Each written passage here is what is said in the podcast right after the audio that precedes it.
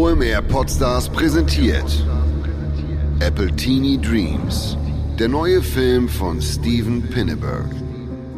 New York City.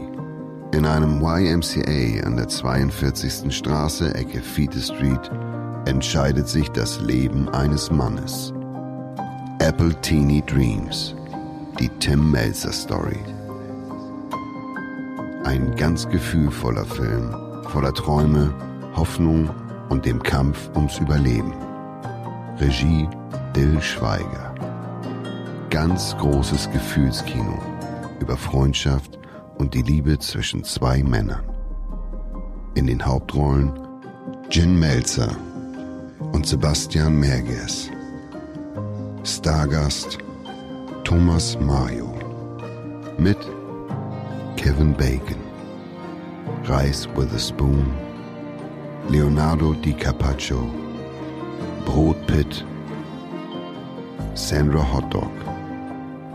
Clint Eastwood. Robert De Niren. Drew Strawberry Moore. Und El Cappuccino. Appletini Dreams. Musik ganz Zimmer. Ab 8. Oktober überall im Kopfkino.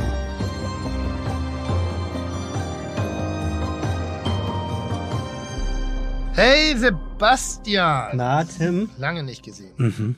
Das habe ich noch nicht verstanden übrigens. Sag. So eine Ladestation. Also dieses kabellose, kabellose Laden ist echt eine ziemlich dumme Erfindung. Ja, das ist alles scheiße. Früher hat man noch das, hat man noch ein Wählscheibentelefon gehabt mit Schnur. Oh, ich weiß noch, wie ich das erste Mal mein, mein erstes eigenes Telefon bei der Te Telekom damals Mhm. bestellt Lila? Nee, äh, dunkelblau. Ah ja. Senator, so ein, so ein Senatorenblau, schon mit Tastatur. Das war richtig geil. Das war richtig Hightech. Hattest du es schon mit ähm, Wählen und sofort Freizeichen oder mit klack, klack, klack, klack, klack, klack, klack, klack, klack, klack, klack, klack, klack? Weißt du, was ich meine? Klack, klack, klack, klack hattest du nur bei Drehscheibe. Ja, aber es hat ja manchmal, wenn du kein, Kein ISDN Aber, hattest, ja. wenn du kein ISDN hattest, dann hat es länger gedauert. Kein Schwein hatte früher ISDN. Ja, das stimmt.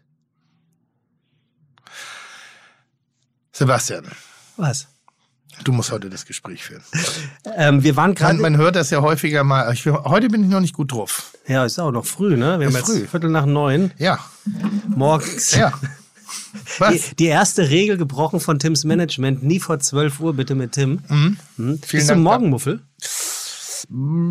Ja, doch gut. Oder hast oder brauchst du einfach, um in den Tag zu kommen? Ich brauche ein bisschen, um in den okay. Tag zu kommen. Ich brauche irgendwas, irgendein, irgendeine Geschichte. Also, ich weiß noch nicht. Red du doch erstmal. Stell doch mal den Gast vor.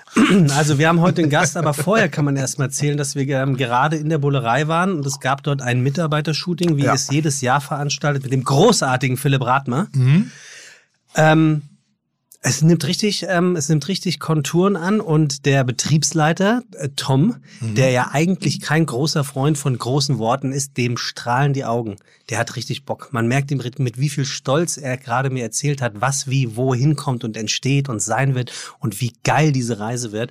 Der ist richtig on fire. War richtig schön zu sehen. Gut. Also wirklich, hat ein Leuchten in den Augen gehabt. Ähm, Wahnsinn. Wird, wird toll. Gut. Die Darmtoiletten stehen schon. Die Darmtoiletten. Und die Wände für die Urinale Genau. ebenfalls schon. Toiletten sind größer als die Küche. Fiel mir auf. Muss man das machen? Sind das Auflagen? Das sind Auflagen, ja. Wir haben Gast heute. Mhm. Ähm, und Ich hoffe, der hat was zu erzählen. ich hoffe auch. Ganz ehrlich. Er war als Kind furchtbar schüchtern, Mhm. schüchtern, sagt er, und traute sich nicht einmal alleine zum Bäcker zu gehen, um Brötchen zu holen. Mhm. Ach, warte mal, bevor ich hier mit diesem Wer bin ich äh, Zeug anfange, habe ich noch eine E-Mail für dich. Tim. Ja. Erstens mal fragt äh, Sandro Peham, ob du noch was mit dem Salon Pavon in äh, Wien zu tun Nee, hast. schon Ewigkeiten nicht Hast mehr. du nicht mehr, Schon ne? Ewigkeiten nicht mehr. Da, äh, das ist eine gemeinsame Gastronomiegründung in Wien gewesen im MAC, Museum für angewandte Kunst, Mhm. ähm, was wir sehr spektakulär umgebaut haben. Hat sich aber irgendwie nicht äh, in, in der partnerschaftlichen Konstellation ganz gut angefühlt und dann habe ich sehr, sehr früh die Reißleine gezogen.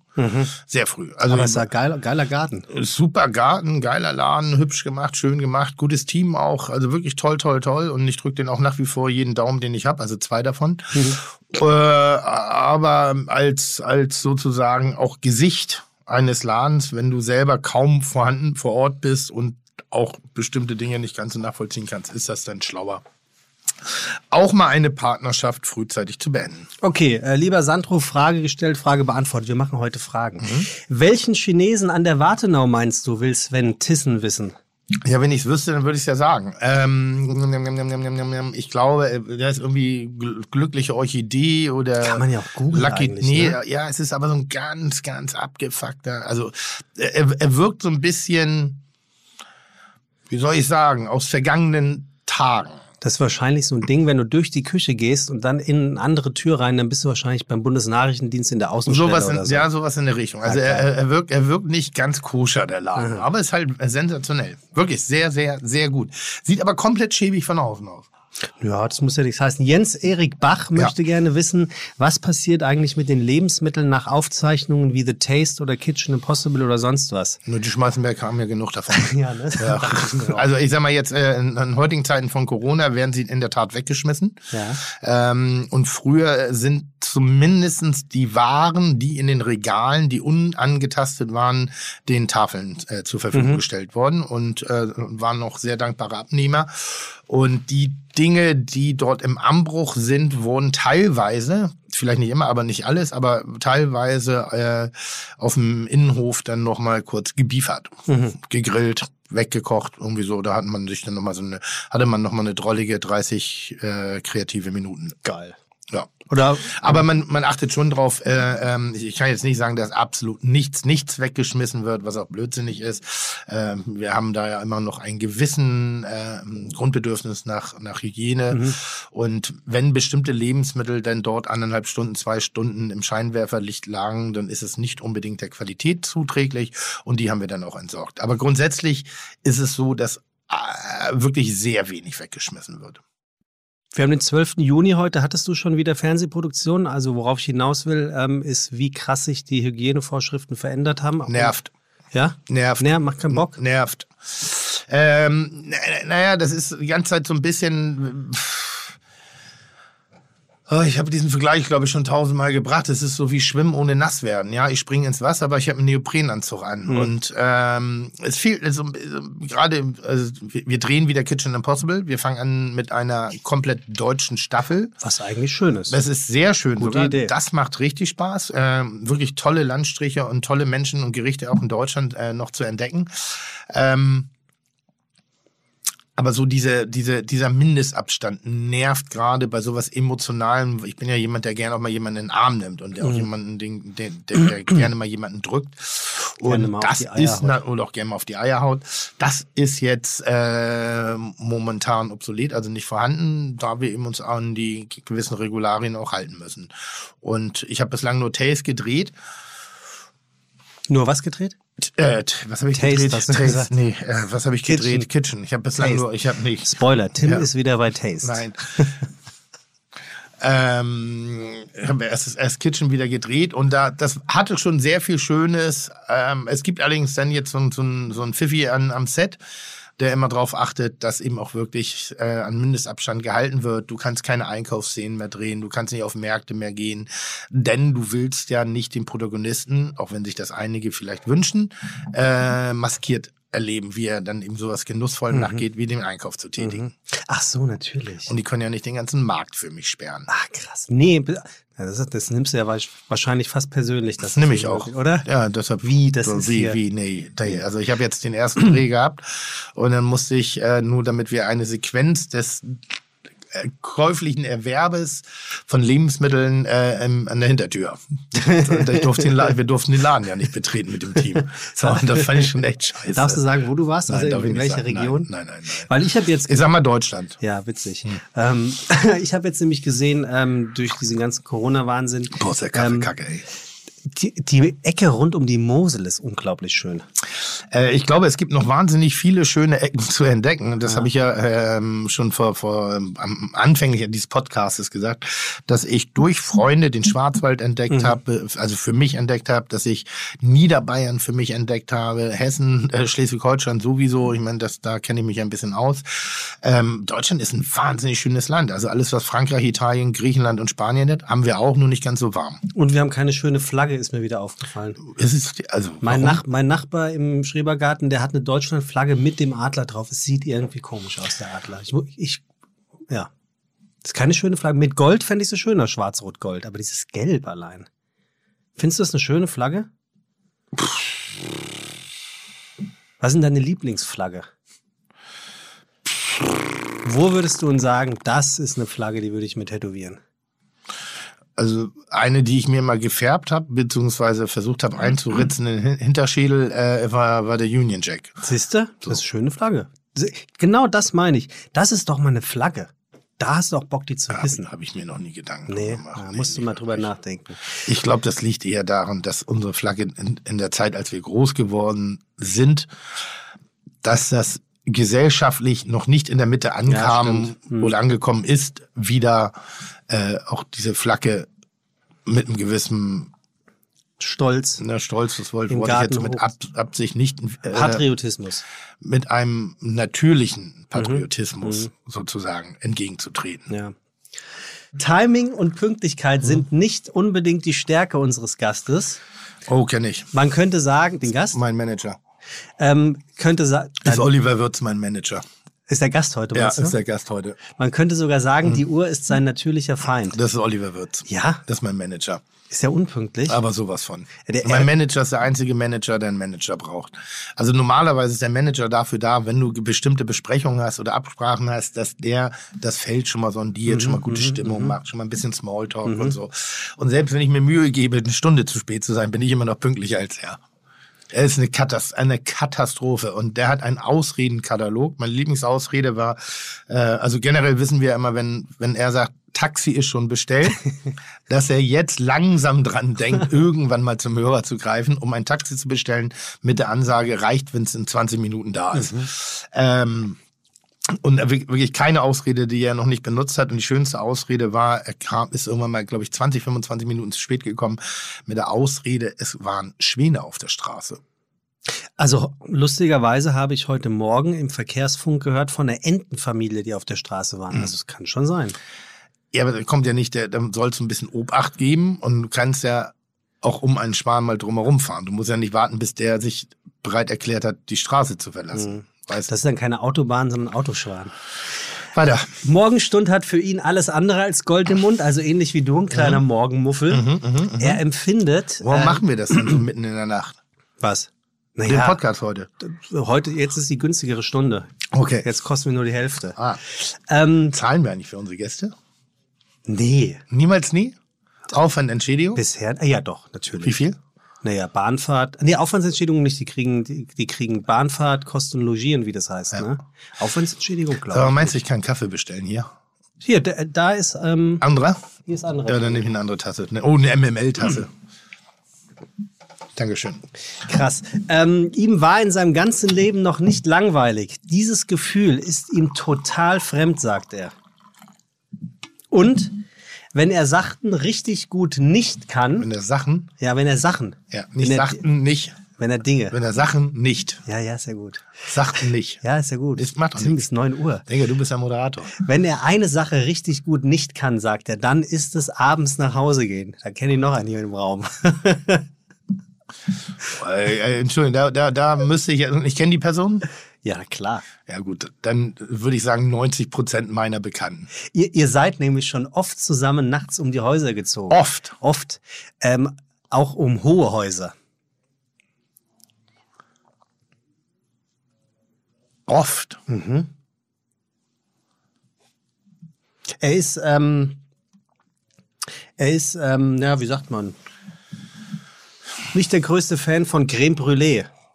Da könnte es eventuell bei dir schon klingeln, sagte er. Ja, das klingelt aber ganz gewaltig gerade. Sehr schöne Geschichte. Sehr schöne Geschichte. Ich habe schöne. äh, noch schöner ist die Geschichte, wie ich Creme Brûlée geschrieben hatte. Ja. Mein Rechtschreibprogramm muss wirklich gedacht haben, hier ist der absolute Clipschüler. Ich habe, also das war, naja. Er hat ein Abi von 1,5 als Jahrgangsbester. Wusstest du das? Nö, das, das würde man aber auch nicht vermuten. Bei aller Liebe nicht. Na, das sagst das. Du, du, du darfst das sagen. Er ist auch der festen Überzeugung, dass Schwarz eine Farbe ist. Ich auch. Ja? Ja. Weiß auch? Ja. Natürlich. Welche Farbe hat dein Auto? Weiß. Ja, aber es ist ja keine offizielle. Äh, wel- welche Farbe hat diese Tasse?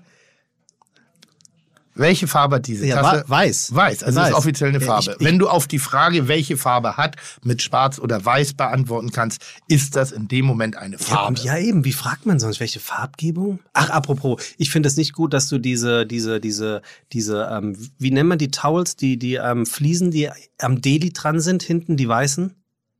Ja. Wa- Warum macht ihr die ab? Die sind doch so geil. Das ist doch, das ist doch Patina. Nee, das ist keine Patina. Nee. Nee, die alten, alten, alten Fliesen. Patina würden die erst entwickeln, wenn die 30, 40 Jahre an der Wand Ja, hängen. Und in 20 Jahren mache ich den Laden zu. Echt? Ja. Dafür renovierst du den jetzt? Ja.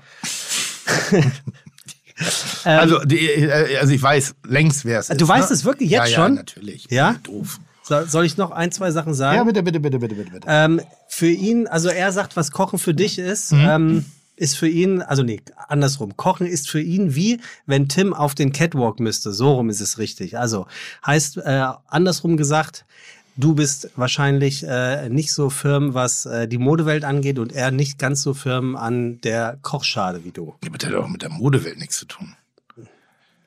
Oder bin ich jetzt daneben gerade? Vielleicht. Nee. Er lebt inzwischen länger im Ausland, als er jemals in Deutschland gelebt hat. Jemals. Ja. Und jetzt bin ich, jetzt bin ich, jetzt bin ich durcheinander. An, an wen dachtest denn du? Uwe Ochsenknecht. Ach, wirklich? Ja. Nee.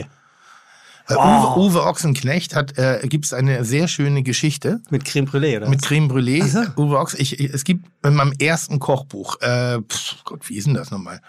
Äh, äh, äh, schmeckt nicht, gibt's nicht? Ja, aber, aber äh, der- Kühnbulle oder irgendwie Ach sowas. so. ne, Also, und, und da gab es am Anfang leichte, ich sag mal, Rezeptübertragungsschwierigkeiten. Das war mein erstes Buch. Und ich befand mich eines Tages abends auf dem Echo und ähm, einer der Ochsenknecht-Söhne, Wilson Gonzalez, Wilson oder Jimmy Blue. Einer von beiden kam, ich glaube, es war Jimmy Blue, kam auf mich zu Also sagte, einer sieht aus wie der junge Kinski. Ja, kam auf mich zu und sagte, wenn dein, wenn, wenn mein Vater dich sieht, ne, dann solltest du lieber weglaufen, der haut dir in die Schnauze. Und ich so, mhm, das ist ja nett. Ich dachte eigentlich, wir, wir sind ganz gut miteinander. Also man hat sich mal oberflächlich gesehen. Ja, ähm, er kocht immer eine Creme Brûlée nach dem Rezept von dir und das funktioniert nicht. Dann ich, ja gut, dann muss er halt mal ein anderes. Nee, das will er nicht einsehen. Er kocht es als mehrfach gekocht. Und zwar immer für eine Gruppe, wenn Gäste gekommen sind. Und die ist nie richtig fest geworden. Und ja, na gut, dann muss man das halt beim zweiten, dritten Mal vielleicht doch mal in Frage stellen und vielleicht ein Ei mehr hinzufügen. Ähm, hat er aber nicht gemacht. Und deshalb dachte ich, dass diese Creme Brûlée-Geschichte was mit Uwe Ochsenknecht zu tun hatte. Er hat mir, er hat mir nicht auf die Fresse gehauen. Er hat mir definitiv nicht auf die Fresse gehauen. Warum auch? Aber es ist immer noch eine sehr schöne Geschichte. Es, äh, wir hätten beinahe sogar fast zusammen eine, eine Kneipe gemacht auf Mallorca. In Santani. Uwe Ochsenknecht macht da jetzt eine Der ist ein Kneipe. riesen Mallorca-Fan, ne? Ja, und wir haben zufällig in der, fast in derselben Straße auf Mallorca, in derselben Region gelebt, gewohnt, hatten sehr viel Kontakt früher miteinander, ähm, durch diese Mallorca-Achse natürlich, die bei mir ein bisschen eingeschlafen ist. Und äh, er hat dann irgendwann mal die Dorfkneipe in Santani am Marktplatz übernommen. Das war so eine, ich sag mal, semi-esoterische Halbkiffer äh, äh, äh, mit, mit die komischen Leuten und äh, die hat er übernommen und ich glaube zu neuem Glanz verholfen. Ich finde, die Idee schenke ich dir, wenn ihr cool wärt, würdet ihr ein gemeinsames Restaurant aufmachen und Ja. ihr würdet es die Brûlerei nennen. Nicht witzig. Creme Äh, weiter. Das haben, ist haben, sehr wir noch, witzig. haben wir noch Hinweise? Ich habe noch eine zweite ihr- Vermutung. Ihr, ihr habt schon Aber ich kriege die Creme Brûlée in dieser. Also nochmal, der erste Hinweis war, er mag keine Creme Brûlée und das hat was mit mir zu tun. genau.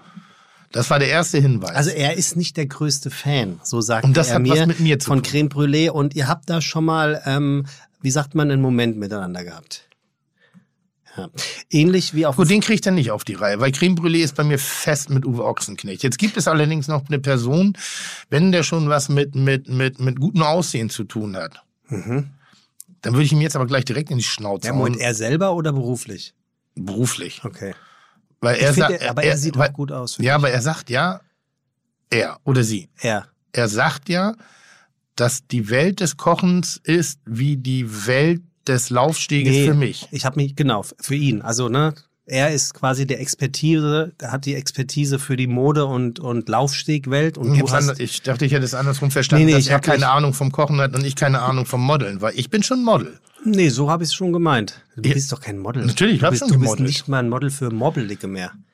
Natürlich bin ich ein Model. Was soll denn dieses Bodyshaming? Das ist längst vorbei. Bodyshaming. Wirklich, du, du begehst, betrittst gerade ein Niveau von Oliver Pocher. Sag Schäm einmal. dich, wirklich. Nein, das will ich nicht. Ha? Das, nein, das Also weiß über ich körperliche. Defizite mach, das wäre als genauso, als wenn ich mich über dein irgendwas lustig mache. Was du ja noch nie getan hast. Noch nie. Noch nie. Noch nie. Noch nie. Noch nie. Hast du. Meine Seele ist so geschämt durch dich.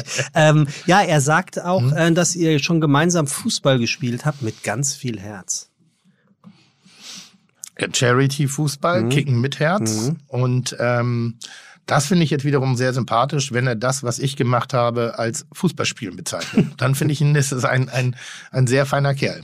Hast du langsam aber sicher mal. Äh, Ja, aber ich, aber ich möchte weiter. Ich möchte noch mehr hören. Ähm, er will zunächst in die Fußstapfen seines Vaters treten und Medizin studieren, entscheidet sich dann aber für visuelle Kommunikation. Und man muss ganz ehrlich sagen, ähm, er ist ein, ein echtes ein echtes Werbetier mittlerweile dann auch irgendwann geworden. Also ähm, von Haus aus Artdirektion, das sind die, die für die Bilder sozusagen in der Kampagne zuständig sind und hat wirklich ähm, in den größten Agenturen äh, der Welt gearbeitet. Unter anderem äh, bei JWT, das steht für ähm, J. Water Thompson in New York. Da kriegen wir natürlich alle Gänsehaut, Und jetzt die sich kommt's, damit nicht auskennen. Und jetzt kommt's. Er saß dann irgendwann eines Tages mit, so sagt die Legende, Jean-Remy von Matt, das sagte er was, Mhm. Ähm, saß er in New York.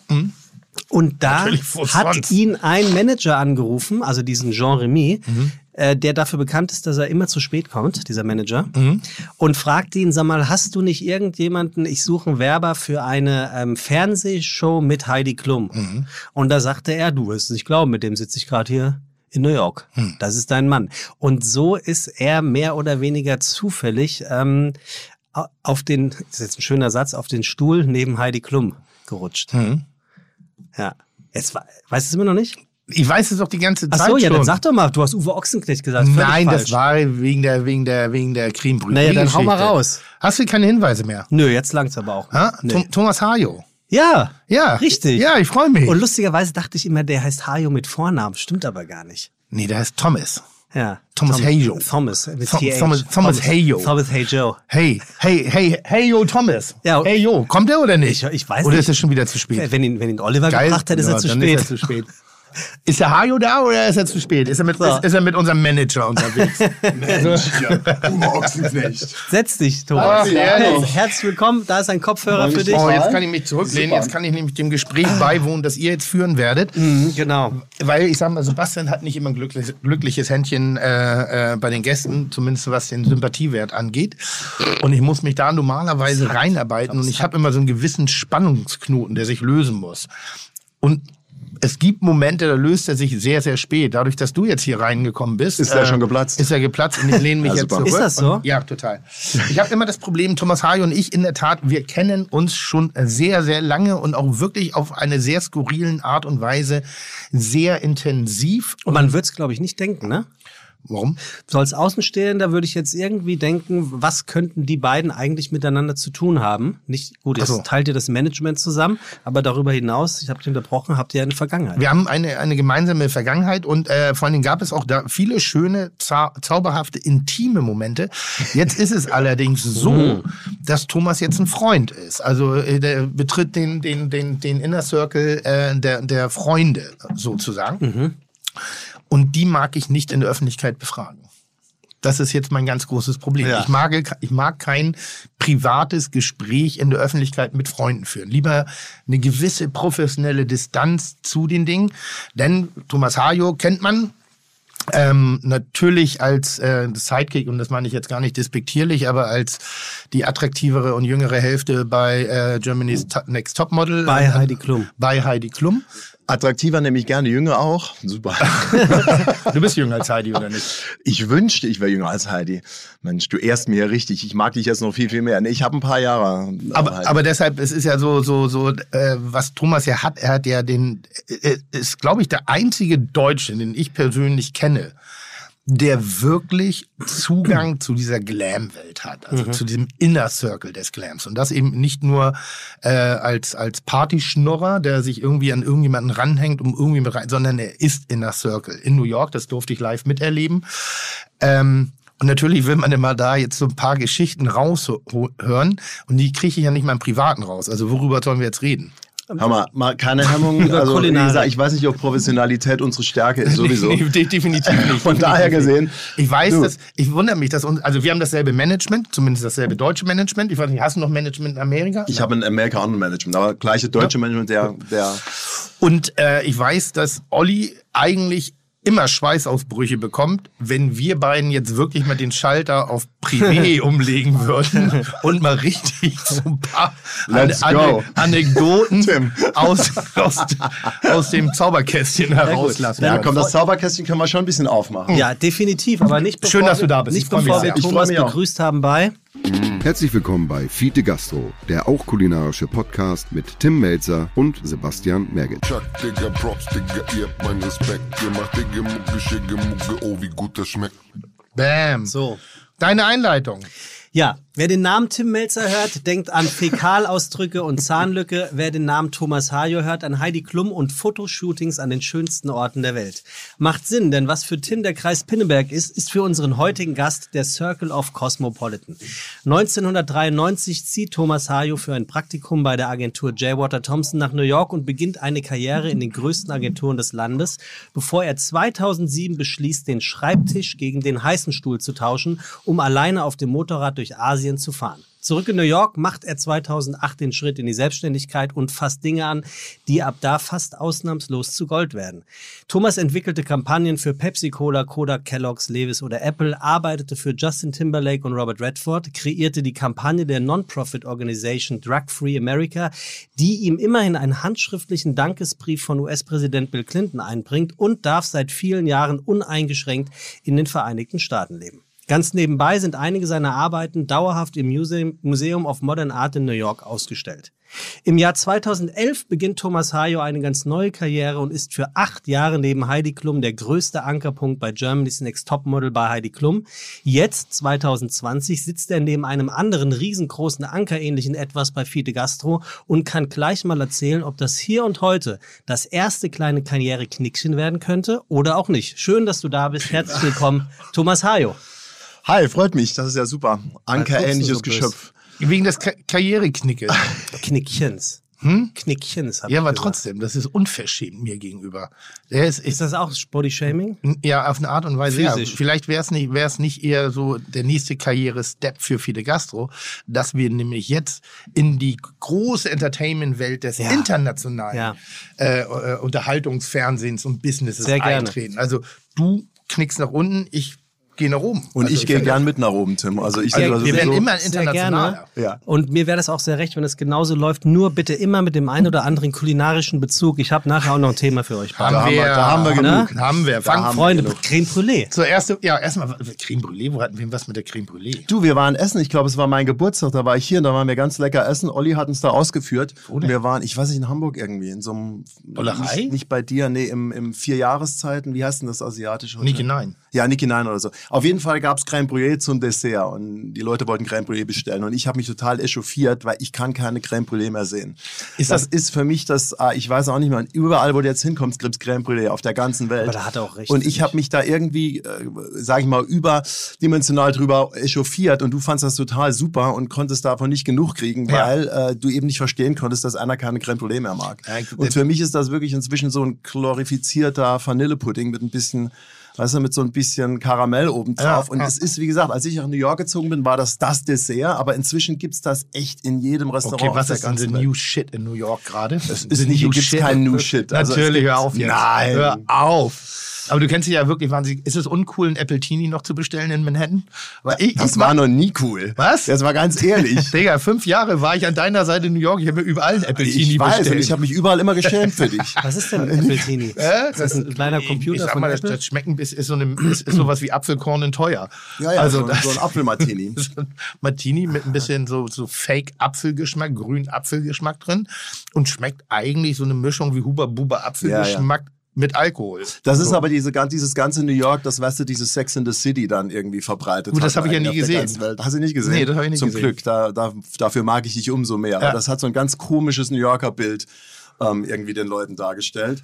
Aber ich dachte, es ist derbe cool, Apple Teenie zu bestellen. In was für ein Glas wird denn der serviert? Am Martini-Glas. Ich habe den nie bestellt, weil ich mag auch diese Martini-Gläser nicht. Ich kann da draußen nicht trinken. Irgendwie bin ich da zu grobmotorisch. Ah, das finde ich schon ganz geil. elegant. Das finde ich schon, ja, finde ich schon ganz stylisch. Ich hatte da immer so ein bisschen Problem. Ich brauche so ein richtiges Glas mit meinen Wurstfingern und dann kann ich schön trinken. Dieses Martini-Glas ging mir noch nie so von Also was ist, äh, was ist ein New Shit in New York gerade? Wann war ich das letzte Mal da? Das ist jetzt Das auch möchte ich auch mal missen. Viel Fünf zu Jahre. lange. Ja, du warst ja dauernd da. Wir hatten ja große Pläne. Große Pläne. Wir hatten sehr, sehr große Sehr Pläne. große Pläne. Die dann aus verschiedenen Gründen. Nee, aus einem Grund so- nur. Ja, aus Einfach nur aus einem Grund. Oder viele Gründe, aber äh, alle unter dem Begriff derselben Währung laufen. Ja. Dollars. Ja. Dollar war das ganz große Problem. Aber. Liquor License hast du Ähm, nicht bekommen, ne? Doch, Liquor License hätte ich sogar bekommen, aber da können wir nachher nochmal drauf eingehen. Aber Mhm. was ist denn New Shit in New York jetzt gerade? Das interessiert mich auch mal. The New Shit ist wahrscheinlich wie auch hier alle, alle Vegan-Sachen. Ne? Vegan Ist das Dessert, wirklich? ja, es ist wirklich so. Das ist in New York schon seit einer längeren Zeit so und ich Aber glaube auch sexy inzwischen? Inzwischen absolut sexy. Ja, ganz, ganz viel. Du kriegst aber inzwischen überall, was ja auch interessant ist, bei Event-Caterings und so, Mhm. gibt's überall auch mindestens eine Vegan-Option, wenn nicht mehrere sogar oder ganz vegan. Also das ist mehr und mehr in New York der Fall. Das merken wir übrigens auch. Wir haben ja auch ein Catering-Unternehmen, die Speisenwerft bei Tim Melzer und äh, die Nachfrage an 100%igen veganen Caterings äh, wird immer größer. Einfach so als Entree und Angebot an die Menschen, die sonst immer eher so, okay, hier ist Kirschtomate, das ist auch vegan. Genau. Aber wie gesagt, wenn du jetzt inzwischen auf eine Filmpremiere oder Gallery Opening gehst, gibt's eigentlich in Sachen Catering immer eine vegane Option, ab und zu sogar ganz vegan.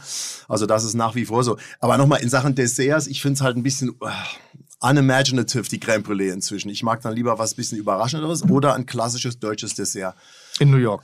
Ja, dann kriegst du aber leider nicht. Bin ich jetzt lange in Deutschland und ich habe so viel Eis mit äh, heißen Himbeeren gegessen, Oh, schon herrlich. nicht mehr. Das Oh, ist, Spaghetti- das richtig das Das super. gibt's nicht in Amerika? Eis mit Nein, also, Himbeeren? das ist eines der besten Desserts und das gibt's in Amerika nicht. Und da bin ich in Deutschland, weil das ist eine einfache Sache, aber wenn das richtig zubereitet ist, dann ist das natürlich ein Genuss. Also man muss sagen, es gibt in, in, in, auch in einer Weltmetropole wie New York ein paar entscheidende Personen, die eben bestimmte Szenen, zumindest äh, sowas wie die Netzstelle sind. Und ich würde äh, Thomas als eine dieser Netzstellen in New York wirklich äh, um, um, umschreiben. Das liegt daran, dass du ursprünglich aus der Werbung kommst, ein bisschen aber Fashionista durch Heidi, durch die Geschichte mit Heidi geworden bist, aber extrem musikaffin und extrem viele bekannte Freunde aus der Schauspielerei und Musik hast. Also eigentlich Ja, bist du gut. sowas wie so ein, wie, wie so eine Gesellschaftslady. Kann man das?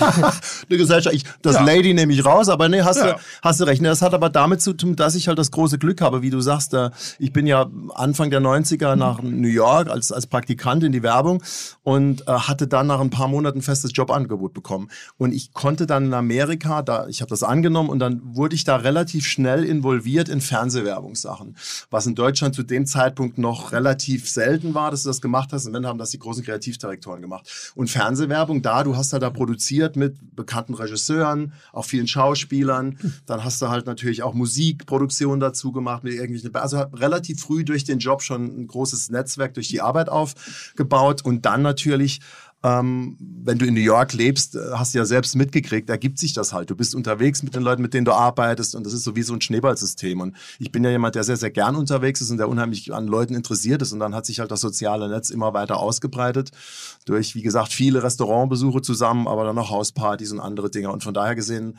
äh, ist, das, ist das schon so der Fall, weil ich finde Leute spannend und Leute aus allen äh, Gesellschaftsrichtungen und so hat sich das dann entwickelt. Und ich glaube, das ist auch eins der, der schönsten Dinge an New York, dass es da so viel unterschiedliche Leute gibt, die sich da vermischen. Ne?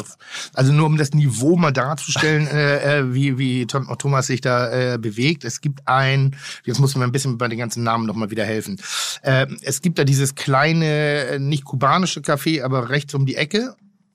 Bei dir in, in, in Café Havana in, oder nee, Gitan? Das Gitan. Gitan. Der Gitan. Gitan ist eigentlich Marokkanisch. also Einfaches Marokkanisch. Ja, Mar Marokko ist marokkanischer Besitzer, glaube ich, ne? Oder das war French Moroccan, French ja. Marokko.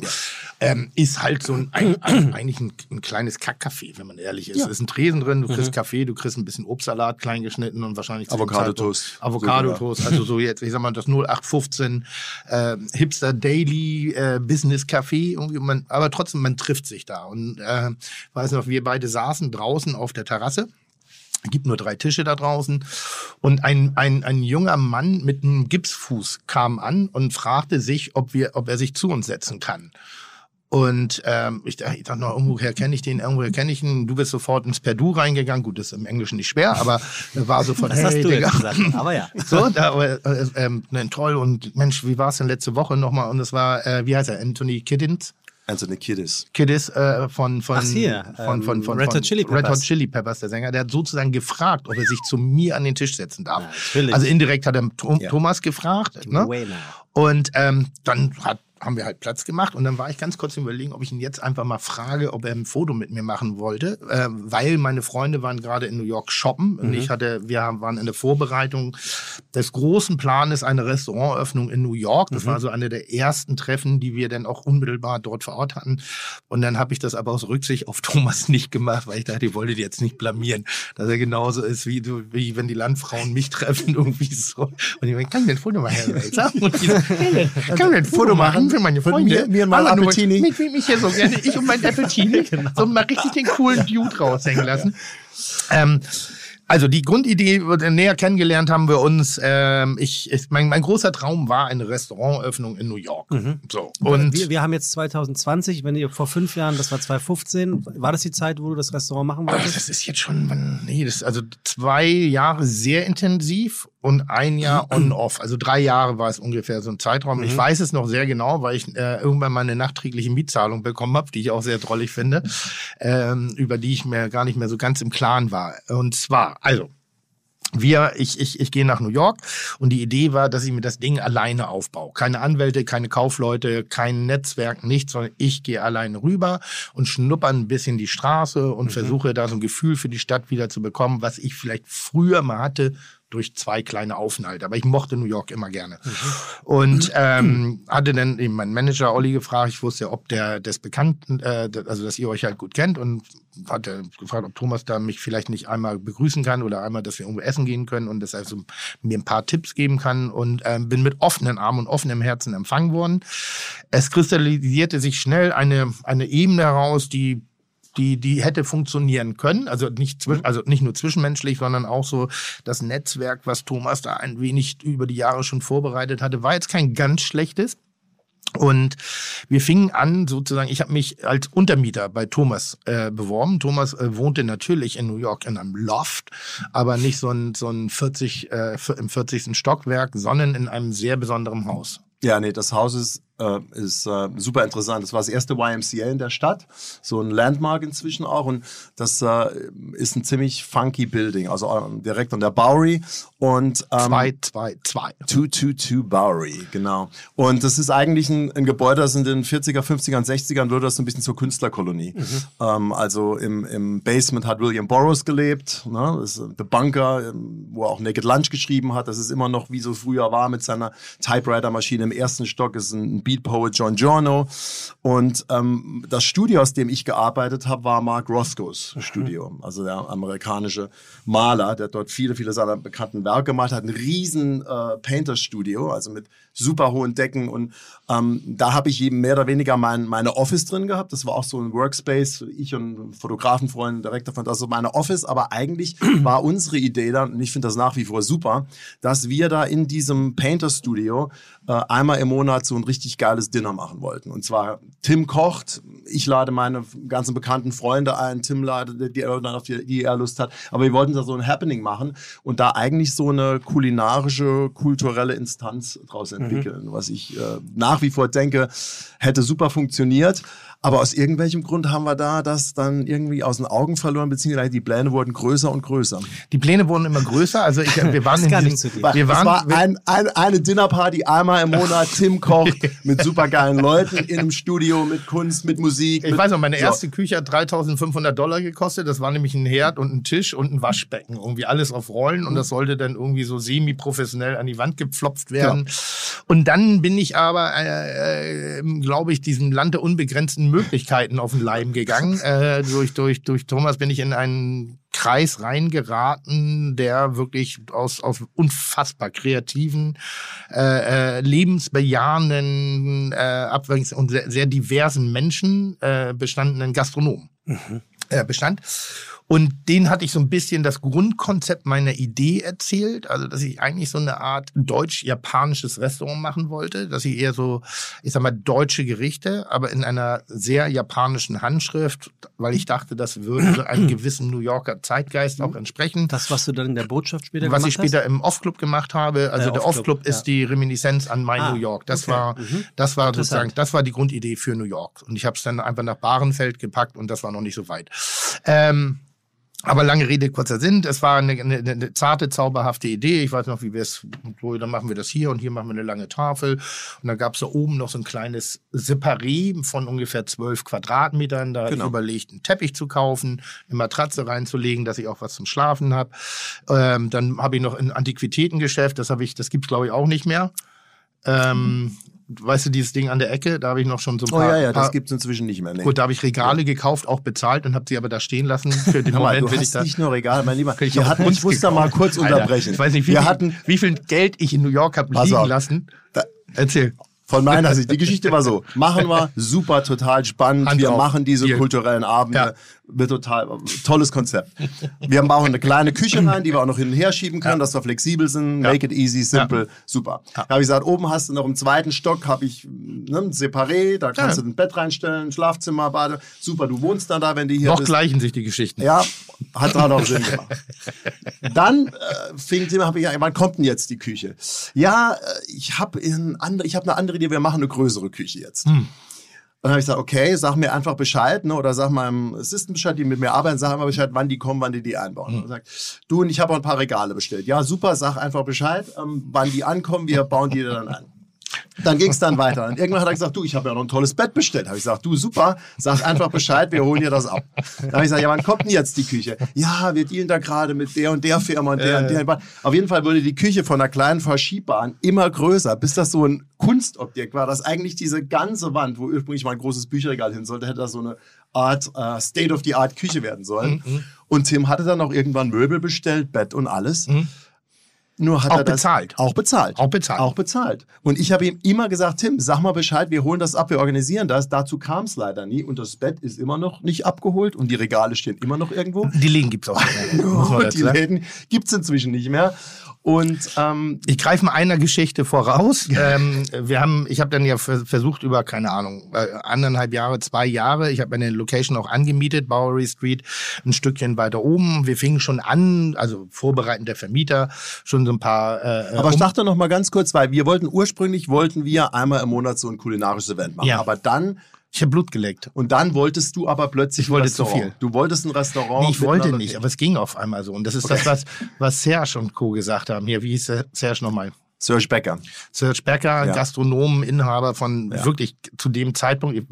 Nee, Ser- Serge Becker ist wirklich äh, äh, eine Ikone in New York. Das ist Mhm. eigentlich ein Schweizer, ein vietnamesischer Schweizer, der in den 80ern nach New York äh, gezogen ist und dort maßgeblich das Nightlife mitgestaltet Ah, ja. hat. Kulina- der Kreativdirektor war erstmal Nightlife. Der hat äh, das damals der Club der Clubs der 80er ist das Area, wo auch wirklich alle, alle möglichen Künstler waren. Und da waren auch jeder, jeder Abend war wirklich so gestaltet, dass es ein ganz besonderes war. Also der war dann kuratierten Abend bei Warhol, ein anderer Abend bei. Also es war wirklich einer, der da diese ganze Creative Direction gemacht hat. Dann hat er später Bowery Bar aufgemacht. Also ganz, ganz viele klassische New Yorker Läden. Und der hat dann auch weitergemacht, einen tollen Laden La Esquina aufgemacht, ein Schweizer Café Select. Also es war schon einer, der über Jahrzehnte in diesem New Yorker ursprünglich Nightlife und dann im Restaurant-Business, also einer der besten war, der auch wirklich Läden kuratiert hat. Das war eine richtige tolle Erfahrung. Zauberhafte kleine Läden, sehr konsequent in der, in der, in der Geschichtenerzählung. Lesquina ist der Mexikaner, Ja. ne? Ähm, an, wie ist der Platz? Ken Merritt's, Cleveland Plaza. Cleveland ist so Plaza, eigentlich Kenmare oben Street. nur so ein Imbiss gewesen und wenn du, wenn du denn sozusagen das Codewort hattest, was jetzt nicht so schwer nachher war, Ja. als ich es dann für mich entdeckt habe, weil nochmal, wenn Pinneberger das mitkriegt, dann kriegen auch alle das mit. Was war das Codewort? Weißt du es noch? Du musst es nur durch eine Tür gehen. Ähm, Du musst es wie immer nur so machen, als würdest du Du musst, dazugehören. du musst einfach nur dazugehören. Da war immer eine, äh, eine Tür und da stand äh, Stuff Only und da musstest du durchgehen, Kellergang und dann bist du halt in so ein spektakuläres kleines Katakombenrestaurant mexikanischen dass, du, Ursprungs dass da gekommen. eigentlich so aussah, als wäre das da schon seit 40, 50 Jahren. Das ist auch die große Kunst von Serge. Also der hat wirklich, der hat auch die Box gemacht. Also er hat wirklich diese Plätze so aussehen lassen, als wären die schon immer da Mhm. gewesen. Also es ist eigentlich ein richtiger Künstler, der sowohl das Restaurant als auch die ganze Crowd sehr, sehr kuratiert hat. Mörder Storytelling. Also da hat immer alles gepasst. Mitarbeiter haben gepasst zum, zum, zum Artwork, zum Essen, Preis-Leistung, auch immer top. Mein, einer meiner Lieblingsläden, der, das jamaikanische Restaurant. Miss Lillys. Miss Lillys. Äh, zauberhaftes, kleines, enges Ding. Irgendwie eigentlich eine Art von Diner, Ja. kann man sagen. Ja. Mit, Jamaican Barbecue Diner. mit, mit angeschlossener Radiostation, sehr viel Ska, Reggae-Musik, äh, tolle, äh, also tolle Persönlichkeiten, die dort gearbeitet haben, irgendwie so relativ rustikales Essen, aber es passte einfach so Faust aufs Auge. Kenmare Street hat er ein tolles Restaurant gemacht, das gab mir auch so ein bisschen den letzten Genau. Ja, Impuls, das war super. dieses deutsch-japanische auch wirklich Ma- weiter zu Ma- Maison Dono hieß Ja. das. Das war auch wahnsinnig toll mit dem wunderschönen Restaurant oben, verschiedene japanische Sachen und unten drunter war dann auch so eine kleine Kara- Karaoke Lounge, Bar. Also auch alles sehr, sehr verschroben, aber wirklich mit einem unheimlichen Charme und alles Plätze, wo du halt reinkommst und du fühlst dich direkt wohl. Also es ist mehr als ein Restaurant. Aber gewesen. sind das auch alles Läden, wo du danach äh, einen Privatkredit aufnehmen musst, weil sie Nein. sündhaft teuer sind? Nein, nein, oder? nein, gar nicht. Das ist ja die große. Kunst da gewesen und das war ja auch mein Glauben daran. Deshalb fühlte ich mich auf einmal dahin gezogen. Der erste Moment, als ich nach New York gegangen bin oder mein Restaurant öffnen wollte, dachte ich schon, ich gehe nach Downtown Manhattan. Das, Also so, so ein bisschen die Ecke. Ja. Das fühlte sich gut an. Dann bin ich aber da gewesen und dann hatte ich so ein bisschen den Eindruck, dass das das uncoole New York gerade ist. Also es ist ein bisschen so wie Berlin-Kudamm. Ja. Man fand das nicht mehr lässig. Alle sind nach Brooklyn rüber. Dann bin ich nach Brooklyn. Brooklyn hat sich mir aber zu europäisch angeführt angefühlt. So ich dachte, ja gut, das ist genau das gleiche wie hier auch. Wenn ich nach Kreuzberg gehe, das ist so, das sind halt die Hipster, die coolsten, die, aber eigentlich sind sie doch klischeeartig sich wiederholend. Und dann bin ich halt in diesen kleinen äh, Circle, durfte ich mit eintreten. Äh, Thomas hat uns den, äh, hat- den Kontakt hergestellt. Und der Serge fand das, was ich gesagt habe, das, was ich vorhatte, sehr, sehr gut und hat mir echt ein Floh ins Ohr gesetzt. Also, aber gut, positiv. Und hat mich dabei eben auch unterstützt. Ich habe mir seine Gastronomien angeguckt und dachte, ja, das, das ist so ein, das ist jemand, mit dem man sich auch ein bisschen messen kann, also mit dem man sich austauschen kann. Und die waren unfassbar offen und hilfsbereit. Oberflächlich amerikanisch, aber extrem geil, weil du hast eine Frage gestellt und die haben gesagt, ja, ich, ich kenne da jemanden und die haben den Kontakt hergestellt und schon, das hat sich so, das äh, hat sich so beschleunigt, das Ganze. Das ist aber auch interessant, solche unterbreche, aber das ist dieses klassische, ich meine, Serge ist ja auch kein Amerikaner, sondern einer, der ne, der Schweiz aufgewachsen ist, ähm, asiatischer äh, Hintergrund auch, aber der auch schon lange dort ist. Und diese, dieses amerikanische, diese Can-Do-Attitude, die ist halt einfach da und auch gerade in New York. Das heißt, jemand hat eine Idee, du findest die geil, dann sagst du, das ist möglich und ich helfe dir, das auch möglich zu machen. Ja. Weil wir sind ja eher so ein bisschen drauf, Oh, naja, oh, oh, hast oh, du dir das oh, auch oh, gut oh, oh, überlegt oh, und ja. ob das gut ist und das kostet und diese Investition. Also ist das Tim halt- eigentlich mit der richtigen Einstellung dahin gegangen, ne? Tim ist mit der Total. richtigen Idee eingegangen, mit der richtigen Einstellung. Ich denke mal, wir haben auch Leute gefunden, weil es hängt ja auch immer davon ab, ob die miteinander funktionieren. Weißt du, ich meine, Tim und Serge, mir war das klar, die klicken, weil das halt, weißt du, das sind coole Jungs, authentisch. Deshalb auch nochmal, wenn du sagst, ich und Tim eigentlich nicht so likely, dass wir da so eng befreundet sind, aber für mich ist immer wichtig, dass Leute sich selbst sind, cool drauf sind. Weißt du, dann kannst du, Tim war auch immer geil, den konntest du überall hin mitnehmen. Egal wohin, weil, weißt du, Tim ist keiner, der sich verstellt, der keine Rolle spielt. Trink halt Appletini, ne? So Appletini, aber du trinkst das auch mit Überzeugung. Das meine ich also, ja Da so. musst du auch machen. Hast, No zum Appletini, no Party. und hast dich zum Glück zurückgehalten mit den, mit den Selfie-Wünschen. Nee, und von daher gesehen war das, Nein, Tim hatte noch Gott, kein Apple TV. Jetzt auch nicht mehr. Nee, aber von daher gesehen war das ganz logisch. Der hat das, die fanden das geil und dann ist, kriegt das so eine Eigendynamik und du kriegst auch wirklich das Gefühl, ja, das ist möglich. Und es ich ist auch begeister, ich begeister mich auch für die Leistung anderer Menschen. Das heißt, wenn da jemand was Geiles hingetan, hingestellt hat, dann ist das einfach so baff. Und das ist nicht nur, weil es irgendwie erfolgreich ist, sondern weil es mich begeistert. Das Miss Lilies hatte eine einzigartige, dampfende, schwitzige Atmosphäre. Äh, die Box hatte, ähm, ist so, ein- so ein Nachtclub gewesen, wo du selbst, wenn du den Eigentümer kanntest, schwierig reingekommen bist, äh, zumindest wenn du Apple TV im Voraus bestellt hast, ähm, wo, wo sich kleine Lilliputaner äh, teilweise äh, Fremdkörper in Köf Körperöffnung reingestellt haben. Also es war, es war schon sehr edgy in einigen Bereichen. Ja, es ist ein sehr, sehr gewagtes Varieté-Theater. Dann, dann parallel dazu, wie sie es dieses zauberhafte, ähm, wie, wie, wie, wie hieß der, der die Schweizer Stube? Kaffee Select. Café Select. Ja. Das war parallel zum oder so in der Nähe im Laufdistanz äh, von dem Mexikaner. Da bist du vorne auch in ein normales Café reingegangen und dann bist du auch nochmal durch die Küche gegangen. Und das, das ist das, was ich auch an New York mag. So ein bisschen diese, diese Subkultur in der Mainstream-Kultur, dass sich das beides eben nicht ausschließt, sondern du kannst so beides parallel genießen. Dann bist du nochmal durch so eine weitere Hintertür gegangen und dann war da wie so ein Schweizer Skichalet äh, aufgebaut, Holzwände, Skistöcke an den Wänden und denkst, also wer läuft denn Ski in New York? Kein Schwein, aber das Ding ist so konsequent durcherzählt äh, gewesen, dass du dich überall automatisch wohlgefühlt hast. Und Daraus entstand dann einfach so diese, dieser, ach, ich habe so viele tolle Leute da kennengelernt. Dann war ich auch noch mit der, mit der Mafia da unterwegs. Den Namen habe ich leider vergessen. Äh, einen, den ehemaligen Direktor vom äh, äh, Culinary Institute of New York, der wirklich alles weiß über Gastronomie in New York. Der kennt jeden Laden. Kannten kennt die dich? Kennt, kan- kannte man dich und wusste, dass du bist ein Chef aus Tim, äh, aus Deutschland? Der, Nein, nein. nein, Also man, man, also Ja, das, ich, musste, was, ich was, muss immer vorstellen, ich habe diese klassische Vorstellung gemacht, Ja. äh, auch nicht übertrieben, aber sehr enthusiastisch. Ja. Ne? One of my great, great friends, one of the best chefs in Germany, Ja, ja, everyone genau. loves him, he's the big seller, you know. Ja. Und, äh, aber letztendlich, was, drauf, was drauf ankam, ist ja erstmal, okay, dann treffen wir uns mal mit dem, aber dann kommt es halt wirklich drauf an, wie dann, was so der Vibe ist und wie man sich mit denen versteht. Und das war bei Tim halt immer super. Die Leute mochten den total und äh, Und ich glaube, man muss die Energie an den Tag bringen. Also du darfst, wenn, wenn du selber mit Begeisterung, nochmal, die- diese, ich meine das sehr, sehr, sehr positiv. Diese Oberflächlichkeit dessen, wenn du, wenn du positiv aufeinander zugehst, wirst du in jedem Gegenüber irgendwas entdecken, was dich begeistert oder was sich zumindest kommunizieren lässt. Egal mit wem. Wenn du jetzt in, zu Hause hat man ja ein anderes Verhalten, da hat man sich so ein bisschen abgeigelt oder man hat so seine, sein, seine Stammcrew und bis da mal andere Leute irgendwie reinkommen, ist schon etwas komplizierter. Wenn du aber jetzt im Ausland bist und eben mit derselben Begeisterung auf die Leute zugehst, kommst du wahnsinnig schnell in die Kommunikation. Und wenn du dann auch noch kommunizieren kannst, was du eigentlich willst, oder das ist ein bisschen Berlin-Style, ein Projekt. Bloß in New York geht das schneller, rasend schnell. Das ging so paff, paff, paff, paff, paff. Ich weiß noch ganz genau, wie ich die erste Idee hatte einer, ähm, das erste äh, Lokal, was ich käuflich erwerben wollte, war das Diner in Chelsea Market, so ein Stückchen weiter Genau. hoch.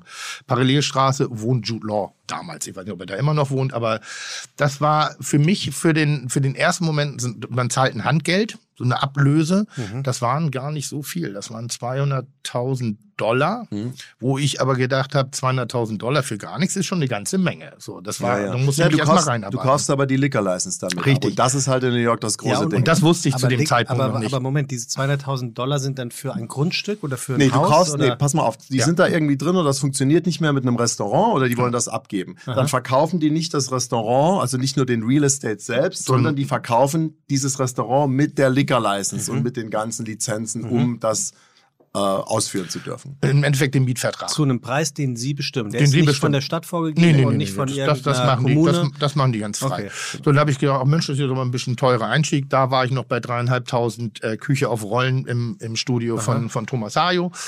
Ähm, Andere Küche war schon bestellt. aber dann fand ich das trotzdem ganz interessant, dass ich so ein spektakuläres Objekt in New York als Pinneberger hätte kaufen können. Das ist der, äh, das Diner, was auch in Man in Black auftaucht, wo dieser kleine hässliche Köter irgendwie Die französische Bulldogge. irgendwie draußen vor die Tür steht. Das deiner ist das sozusagen. Ähm, dann, wie gesagt, immer an und abgereist irgendwie und irgendwie mehr bessere Kontakte äh, äh, bekommen und wirklich in einem sehr guten Netzwerk gewesen. Und dadurch hast du dann auch sehr viel, ich sag mal, Wasser unter das Boot geschüttet bekommen. Das war halt so nee, musst du machen. Super Idee, sehr geil. Das Deutsche, und das funktionierte damals ja auch zu dem Zeitpunkt, als ich da war, war Deutsch sowas wie ein Qualitätsmerkmal in New York. Äh, auf, auf, auf eine, auf eine äh, kruden Art und Weise. Standard Hotel. Unten damals der, der, Der Wein- Bier- der Biergarten, da haben, auf ja. Deutsch, also deutsche, deutsche Speisekarte, deutsche Getränkekarte, deutsche Worte, die benutzt werden. Das hatte sowas wie, als wenn wir japanische Sachen benutzen. Also wir waren sozusagen die Design, das Designland in, in, in New Genau. York Ex exotische Küche. immer größer geworden. Dann wollten wir erst, oder ich, äh, äh, in, in der 222, also in dem Wohngebäude sozusagen, gab es noch einen Öko-Farbladen, der betrieben worden ist von der Ehefrau des Eigentümers. Ja. Das war ein Groschengrab und er hat jede, und er wollte unbedingt dieses Ding loswerden, damit er nicht weiter bezahlt. Da sind wir da durchgegangen und das war das ehemalige Schwimmbad. Genau. Vom, von der äh, YMCA. Von der YMCA. Eigentlich total geile Location, weil das war in dem, äh, im, im Ground Floor und eins, eins noch drunter. Und das Ja. war das erste Schwimmbad in Manhattan.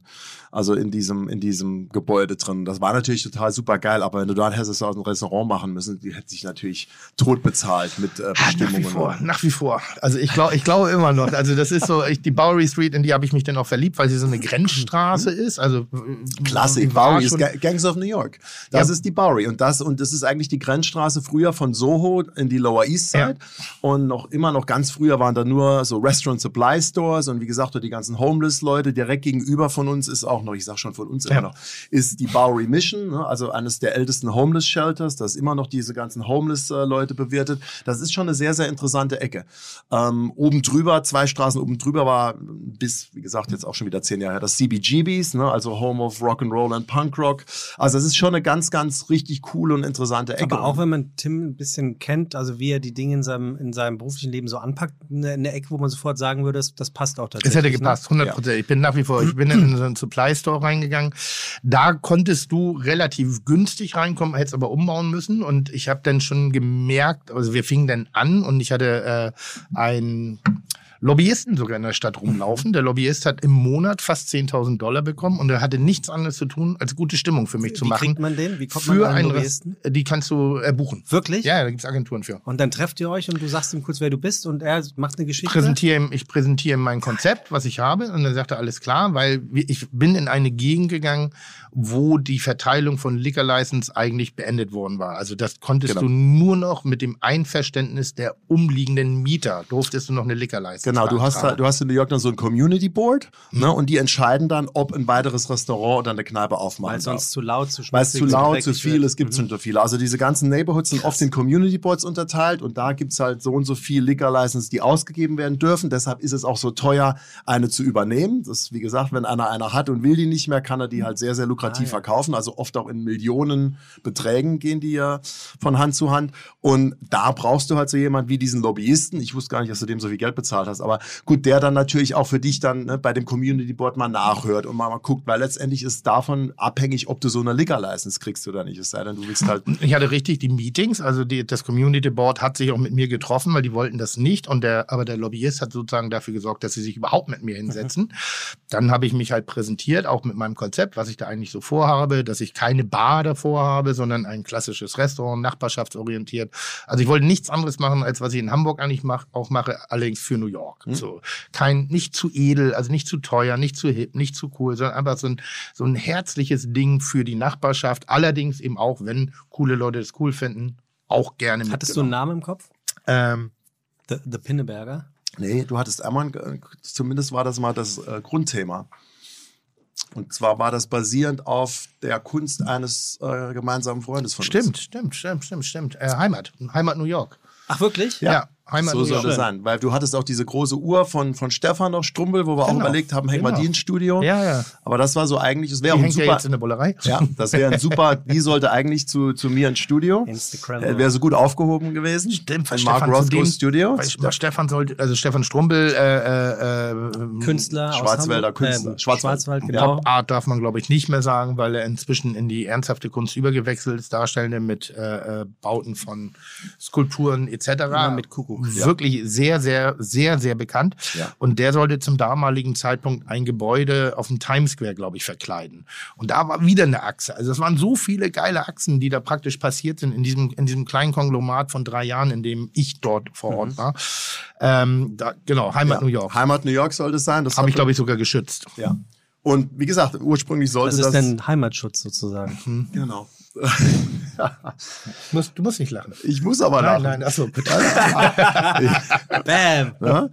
ähm, aber auf jeden Fall, Tim wollte dann, ich weiß, ich, mir ist das auch ein bisschen aus den Händen geraten, weil plötzlich Du war, warst nie da. nee, stimmt, ich war down unterwegs. Du warst wirklich, zu dem Zeitpunkt war- warst du nachher hinten war- raus, wo es eng wurde, also Ja. wo, wo es immer definierter wurde, Ja. warst du nicht mehr da. War ich das weiß ich ich halt nämlich noch und weil jetzt muss ich noch mal diese Geschichte, die ich anfänglich erzählen wollte. Okay. Ich, wir haben dann abge, äh, gemeinsam abgemacht, dass wir diesen Coworkspace gemeinsam mieten. Ja. So war jetzt auch nicht ganz billig. Ist Dieses YMCA-Ding. Genau, so der, und wirklich mit den Farbflecken von Mark Roscoe da am Boden, äh, volle Historie, der Kollege mit den langen blonden Haaren, der Regisseur von, wie hieß er nochmal? Anders Halberg war da und Johann Renk. Johann Rank. Johann Rank, der jetzt auch Tschernobyl gedreht hat. Genau, genau. Damals auch. Also wir haben da, da die auch, wie gesagt, die letzten Videos von David Bowie ähm, da gemacht und gepreppt. Die hat Johann geschossen. David Bowie hat ja auch um die Ecke gewohnt. Also einer unserer Nachbarn gewesen. Ja, also, Digga, New York. Ich, ich, dieser- krieg, bin immer noch ganz stolz, dass ich da einmal so rein Na, du. schnuppern durfte. Und wir haben dann diesen Coworking Space gemeinsam gemietet. Problem ist, ich habe es vergessen, Was vergessen. dass ich das gemietet hatte. Also Wie ich habe wie, wie, aber wie vergisst man so etwas? Enthusiasmus, Spontanität. Äh, äh, so in der Zeit dann danach war Thomas selten in New York, wenn ich da war. Ähm, und ich bin dann hab immer über Airbnb gewohnt, weil weil dein Bett nicht abgeholt weil mein Bett war. nicht abgeholt Weil die war. Küche nicht eingebaut Weil die Küche war. noch nicht eingebaut Also habe ich bei Airbnb gewohnt äh, ähm, und um auch die Stadt noch ein bisschen besser kennenzulernen, also noch andere Standorte, habe mich da so ein bisschen durchgeschlafen in Anführungszeichen. Und irgendwann kam der Zeitpunkt, dass ich feststellen musste, entweder drehe ich jetzt den Schalter um, dann muss ich selber nach New York gehen. So, dann schaffe ich das nicht mehr aus der Distanz, aus der Entfernung. Wir hatten so ein, zwei Leute da, die vielleicht für mich da die Geschäftsführung hätten übernehmen können, aber so ganz vertrauensvoll war es bei mir noch nicht. Also, du hattest nur die Bullerei zu dem Zeitpunkt in Ja. Restaurants? Ja. Mhm. Und, ähm, und dann habe, musste ich fest, und da gab es eine Auflage innerhalb des Hauses, dass ich Lärmschutzmaßnahmen treffen hätte müssen, um die Lüftung, die ich aufs Dach bekommen hätte, praktisch durch den Fahrstuhl hätte ich das Ganze ein bisschen abdämmen müssen. Und das war Geld, das waren damals irgendwie 210.000 Dollar, die ich zu dem Zeitpunkt nicht mehr hatte, respektive, das, dann wäre ich hier in Deutschland an meine Reserven rangegangen. Und aufgrund der Tatsache, dass ich noch keine Liquor-License hatte, konnte ich aus dem Mietvertrag raus aussteigen und habe das gemacht. Bin dann habe dann einmal die Notbremse gezogen, habe gedacht, ei, ei, ei, ei. bis dahin ist dieser dieses kleine einmal im Monat Dinner aufgeschwollen auf zu einem Laden in New York, Bowery Street, No Soho, also keine ganz billige Ecke. Ähm, ich würde sagen, es waren knapp 500 Quadratmeter. ich hatte, die Idee waren vier, fünf Mitarbeiter. Meine Kalkulationen beliefen sich dann nach amerikanischem Vorbild auf 60 bis 80 Mitarbeiter. Ähm, ich hatte eigentlich ursprünglich mal so vielleicht nette 20, 30 kleine Sitzplätze, so ein kleines Café Gitan da Genau, das war zu- unser Plan. Das war der Plan. Ja. Hatte 120 Sitzplätze. Wir hatten auch also mal das, wurde ein Café Jacques um die Ecke war, war auch mal zur Debatte, auch so ein kleines Bistro. Mir- Aber mir- irgendwann war dir das alles zu klein, ne? Du wolltest dann. Nee, Café Jacques wollte ich haben. Ja. Café Jacques wollte ich haben, aber der wollte immer mehr Geld haben. Das Café Jacques hätte ich sofort übernommen. Ja. Das, war, das war perfekte Größe. Das wäre super gewesen. Aber der wollte dann nachher zum Schluss 600.000, 700.000 Dollar haben. Und da habe ich gesagt, Alter, für 20 Sitzplätze ist das auch übertrieben. Wäre immer noch billiger gewesen, als alles, was ich selber gemacht hätte. Also da muss man sagen, das ist so ein Lerneffekt. Also und mir ging, das, mir ist es auch aus der Hand geraten, weil wie gesagt, ich war viel unterwegs auf Produktion, zum einen Topmodel und meine anderen Jobs und irgendwie habe ich dann auch nicht mehr so ganz genau den Tim kontrolliert Konnte er auch nicht mehr. und und von daher gesehen kam ich halt irgendwann so, und hab gesagt, was ist denn jetzt? Und dann hast du die Reißleine gezogen. Ich habe die Reißleine, musste ich aber auch, weil ich sonst entweder, also ich hätte die Entscheidung treffen müssen, ein Jahr nach New York zu gehen oder aber bankrott zu gehen. Also ich glaube, ich habe zu dem Zeitpunkt dann auch festgestellt, oh, die New Yorker Welt ist eine andere. Ähm, wenn du mit einem Anwalt gesprochen hast, der hat dich erstmal zehn Minuten in ein Gespräch verwickelt irgendwie so und hat aber trotzdem die Uhr laufen lassen. Und dann denkst du so nach einer Frage, warum 300 Dollar Beratungsgebühren? Und wie gesagt, ich wollte ja alleine. Ich wollte ja nicht mit einem funktionierenden Geschäftsapparat aus Hamburg oder aus Deutschland rübergehen, sondern ich wollte meinen alten Traum umsetzen. Nach der Ausbildung wollte ich eigentlich äh, vom Tellerwäscher zum Millionär. Aber Tim, das hätte, das hätte funktioniert. Du hättest, du hättest nur dahin müssen, weil du gesagt, in New York lebt halt sehr, sehr viel über auch die Persönlichkeit Ja. von den Leuten. Ja. Und die hätten dich da geliebt, nur hättest du da sein müssen, du hättest in diesem Laden sein müssen und dann wäre das auch gegangen. Wir brauchen gar nicht in der Vergangenheitsform reden, denn wenn ich jetzt aktuell darüber rede oder noch in der Vergangenheit, nachdem ich sage, nee, ist pausiert, das Projekt pausiert. und super. das, das ist wirklich bei der Idee selber ist immer noch nicht durch, denn es hat so unfassbar viel Spaß gemacht. Ich habe sehr viel Geld verloren, aber ich habe so viel Erfahrung ge ge gewonnen. Und äh, kein Maledivenurlaub, keine Weltreise, keine Kreuzfahrt könnte mir die Erinnerung bezahlt haben, die ich alleine durch diese vielen faszinierenden Momente äh, in New York, äh, die ich in New York gemacht habe, könnte das aufwerten. Also jeder verlorene Euro ist ein gewonnener, ein, ein intelligent investierter Euro in meine persönliche Geschichte. Wirklich, es gibt so ich, ich jetzt ploppt das gerade alles, ich habe lange nicht mehr drüber gesprochen.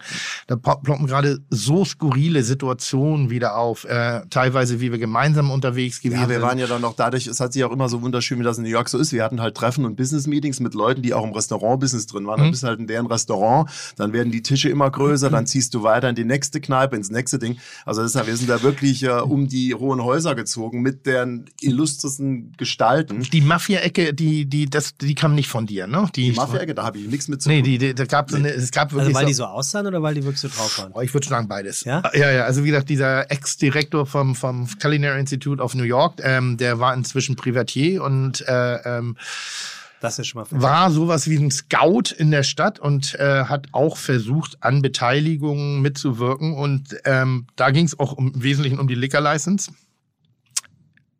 Oh Gott. Kennst du jetzt Ja, jetzt geht's ans Eingemachte hier. Nee, ich überlege gerade. Äh, äh, äh, äh, oh Gott. Es gab eine Achse, wo Dr. Fotzenbauer eine Rolle spielte. So hieß der oder das war der Das Spitzname? war der Spitzname. Weißt du nicht? Das, Das muss, weiß ich diese, nicht. das muss dieselbe Ecke sein. Auf jeden Fall sind Äh, wir. daran würde ich mich erinnern. Irgendwann sind wir mal des Nächtens. Also nicht mit Dr. Fotzenbauer, sondern mit fiel mir nur gerade auf. Das ist so. Sind wir durch New York gefahren. Und er hat mir gesagt, hier, der Laden so viel Mitarbeiter, so viel Umsatz, der Laden so viel, so viel, so viel. Und er sagt, der Liquor License ist nur ein Problem, wenn du nicht die richtigen Leute kennst. Dreht sich zu mir um, tätschelt mir den Oberschenkel und sagt, und jetzt kennst du die richtigen Leute. Und dann dachte ich so, wow. Und, I hat, made it, und man time. hat es ihm auch geglaubt. Total. 100 Prozent. Er hat mir auch äh, dem, dem Eigentümer vom Standard vorgestellt, irgendwie so, und scheint da auch ein bisschen was mitgedreht zu haben. Also, die, nochmal, New York ist jetzt auch, wenn es eine Weltstadt ist, ist manchmal im Kleinen auch ein Dorf, ne? muss man Ja, sagen. das ist wenn, ja doch. Gerade wenn, dieses Downtown Manhattan auch. Und dann darfst du doch nicht vergessen, diese ganzen Neighborhoods ist ja alles gewachsen. Wie Ja. gesagt, wir sahen jetzt, unsere Neighborhood war früher wirklich Little Italy oder der Ausläufer. Heute nennen sie das Nolita. Und das war jahrelang ü- von den Italienern und auch dadurch auch von der Mafia. Ist das dort, wo gehandelt. Robert De Niro auch sein Hotel hat? Ist das die Ecke? Nee, Robert ist unten in Tribeca. ah, Tribeca. Das genau. hier ist, äh, das hier ist eigentlich Nolita, north of Little Italy. Mhm. Das ist so Prince Street zwischen und Spring Street zwischen Bowery und, und Lafayette. Und ähm, wie gesagt, da gibt's jetzt auch diese ganzen Restaurants, aber die Mafia hat natürlich da immer noch was zu sagen. Und wenn du in Chinatown bist, haben die Chinesen was zu sagen. Also das ist immer noch, das ist so eine interessante Sache. Das ist so eine sehr, sehr moderne Stadt, aber auch gleichzeitig eine, die noch in einem ganz anderen Jahrhundert lebt. Sehr tradiert. Sehr, ja. Und das ist auch wirklich auch mitunter das, was es ausmacht. und ich weiß dann halt diesen, mit diesem Typen, ich nenne den Namen mal nicht, ähm, sind wir Der dann. Freund wir, von Dr. Fotzenbauer. Ja, der Freund von Dr. Fotzenbauer. ich kann, äh, Dr. Fotzenbauer ist ein Arzt und ist ein Drogenpusher in New York. Das heißt also, er ist ein offiziell eingetragener Arzt, verkauft Drogen in der, in der, in der Welt der Schönen und Reichen Den und baut und baut äh, Geschlechtsteile um illegal. Das heißt, Also macht wenn- ein Mann zur Frau und umgekehrt. Richtig. Deshalb, Oder macht er auch länger? Hä? Nee, also ich, ich weiß nur, dass er weibliche Ah, Genitalien jetzt hat. erinnere ich Deshalb, deshalb hieß er Dr. Fotzen. Eigentlich schön. Ja, Schön gedacht. Also er hieß nicht. Die deutsche Sprache ist ja sehr umschreibende, ist ja immer sehr, ist, sehr schön. gibt, gibt halt ein anderes Gesundheitssystem als in Deutschland, in New York. Und da gibt es eben auch mal die eine oder andere Hinterhofoperation. So. Und die hat, die hat er unter anderem ausgeführt. Ursprünglich mal. Ähm, von dem wollte ich aber gar nicht großartig erzählen, sondern ich wollte erzählen, wie wir dann dieses Geschäftsessen haben in so einem kleinen Italiener. Und jetzt muss mir, äh, ist glaube ich auch ein Laden von Serge gewesen. Bowery, links ab, Eckpizzeria. So ein bisschen wenn du geradeaus runtergehst, ist rechts, glaube ich, der Nike-Laden gewesen oder, oder Adidas, eins von beiden. Ah, Cherche Midi, das ist aber, das ist ein Pizzaladen, der, der war aber von, ähm, von äh, Keith McNally, der Genau. auch das Balthasar Genau, gehabt exakt, hat. exakt, und der, also genau, auch eine, genau. eine klassische New Yorker Genau. Restaurantlegende. Und da so 200 Meter weiter unten auf der linken Seite war so ein kleiner Bums-Italiener. Ganz klein, also wirklich schmaler Gang, links Zweiertisch, rechts Zweiertisch und der Kellner passte gerade dazwischen. Wir hatten ein Geschäftsessen dort mit demjenigen, der eventuell behilflich sein könnte bei der Liquor License und auf einmal wurden wir so 10, 12 Leute. Und ich guckte dann in das Restaurant rein, der Laden war bumsvoll, 10, 12, und ich habe da keine, äh, keine Bewegung gesehen, dass da gleich ein Tisch für uns frei wird. Dann sagt er, "Klar, keine Angst, lass mich mal machen. Dann geht er rein in den Laden. Zwei Minuten später werden wir alle hinterher reingeholt. Wir werden durch den Laden durchgeführt. Wir gehen durch die Küche und jetzt kommt das erste Klischeebild. Es ist ein dicker, kleiner Italiener mit einer halb angerauchten Zigarre und hat den Berg voller Ein-Dollarscheine oder kleiner Dollarscheine vor sich und sortiert Geldscheine. Hat nachher auch für uns die Hackbällchen gemacht. Hat ein weißes T-Shirt an, also nicht so ein Unterhemd, aber hat ein weißes T-Shirt an. Also ist ein bisschen in der Küche, aber irgendwie auch nicht.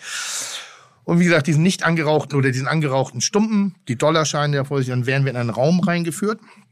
Große Tafel, sehr tief hängende Lampe. Also so, dass wenn du dich ein bisschen zurückgelehnt hast, konntest du das Gegenüber nicht mehr sehen, sondern nur die untere Kinnpartie. Also wirklich wie in so einem schlechten Mafia-Film. Ja.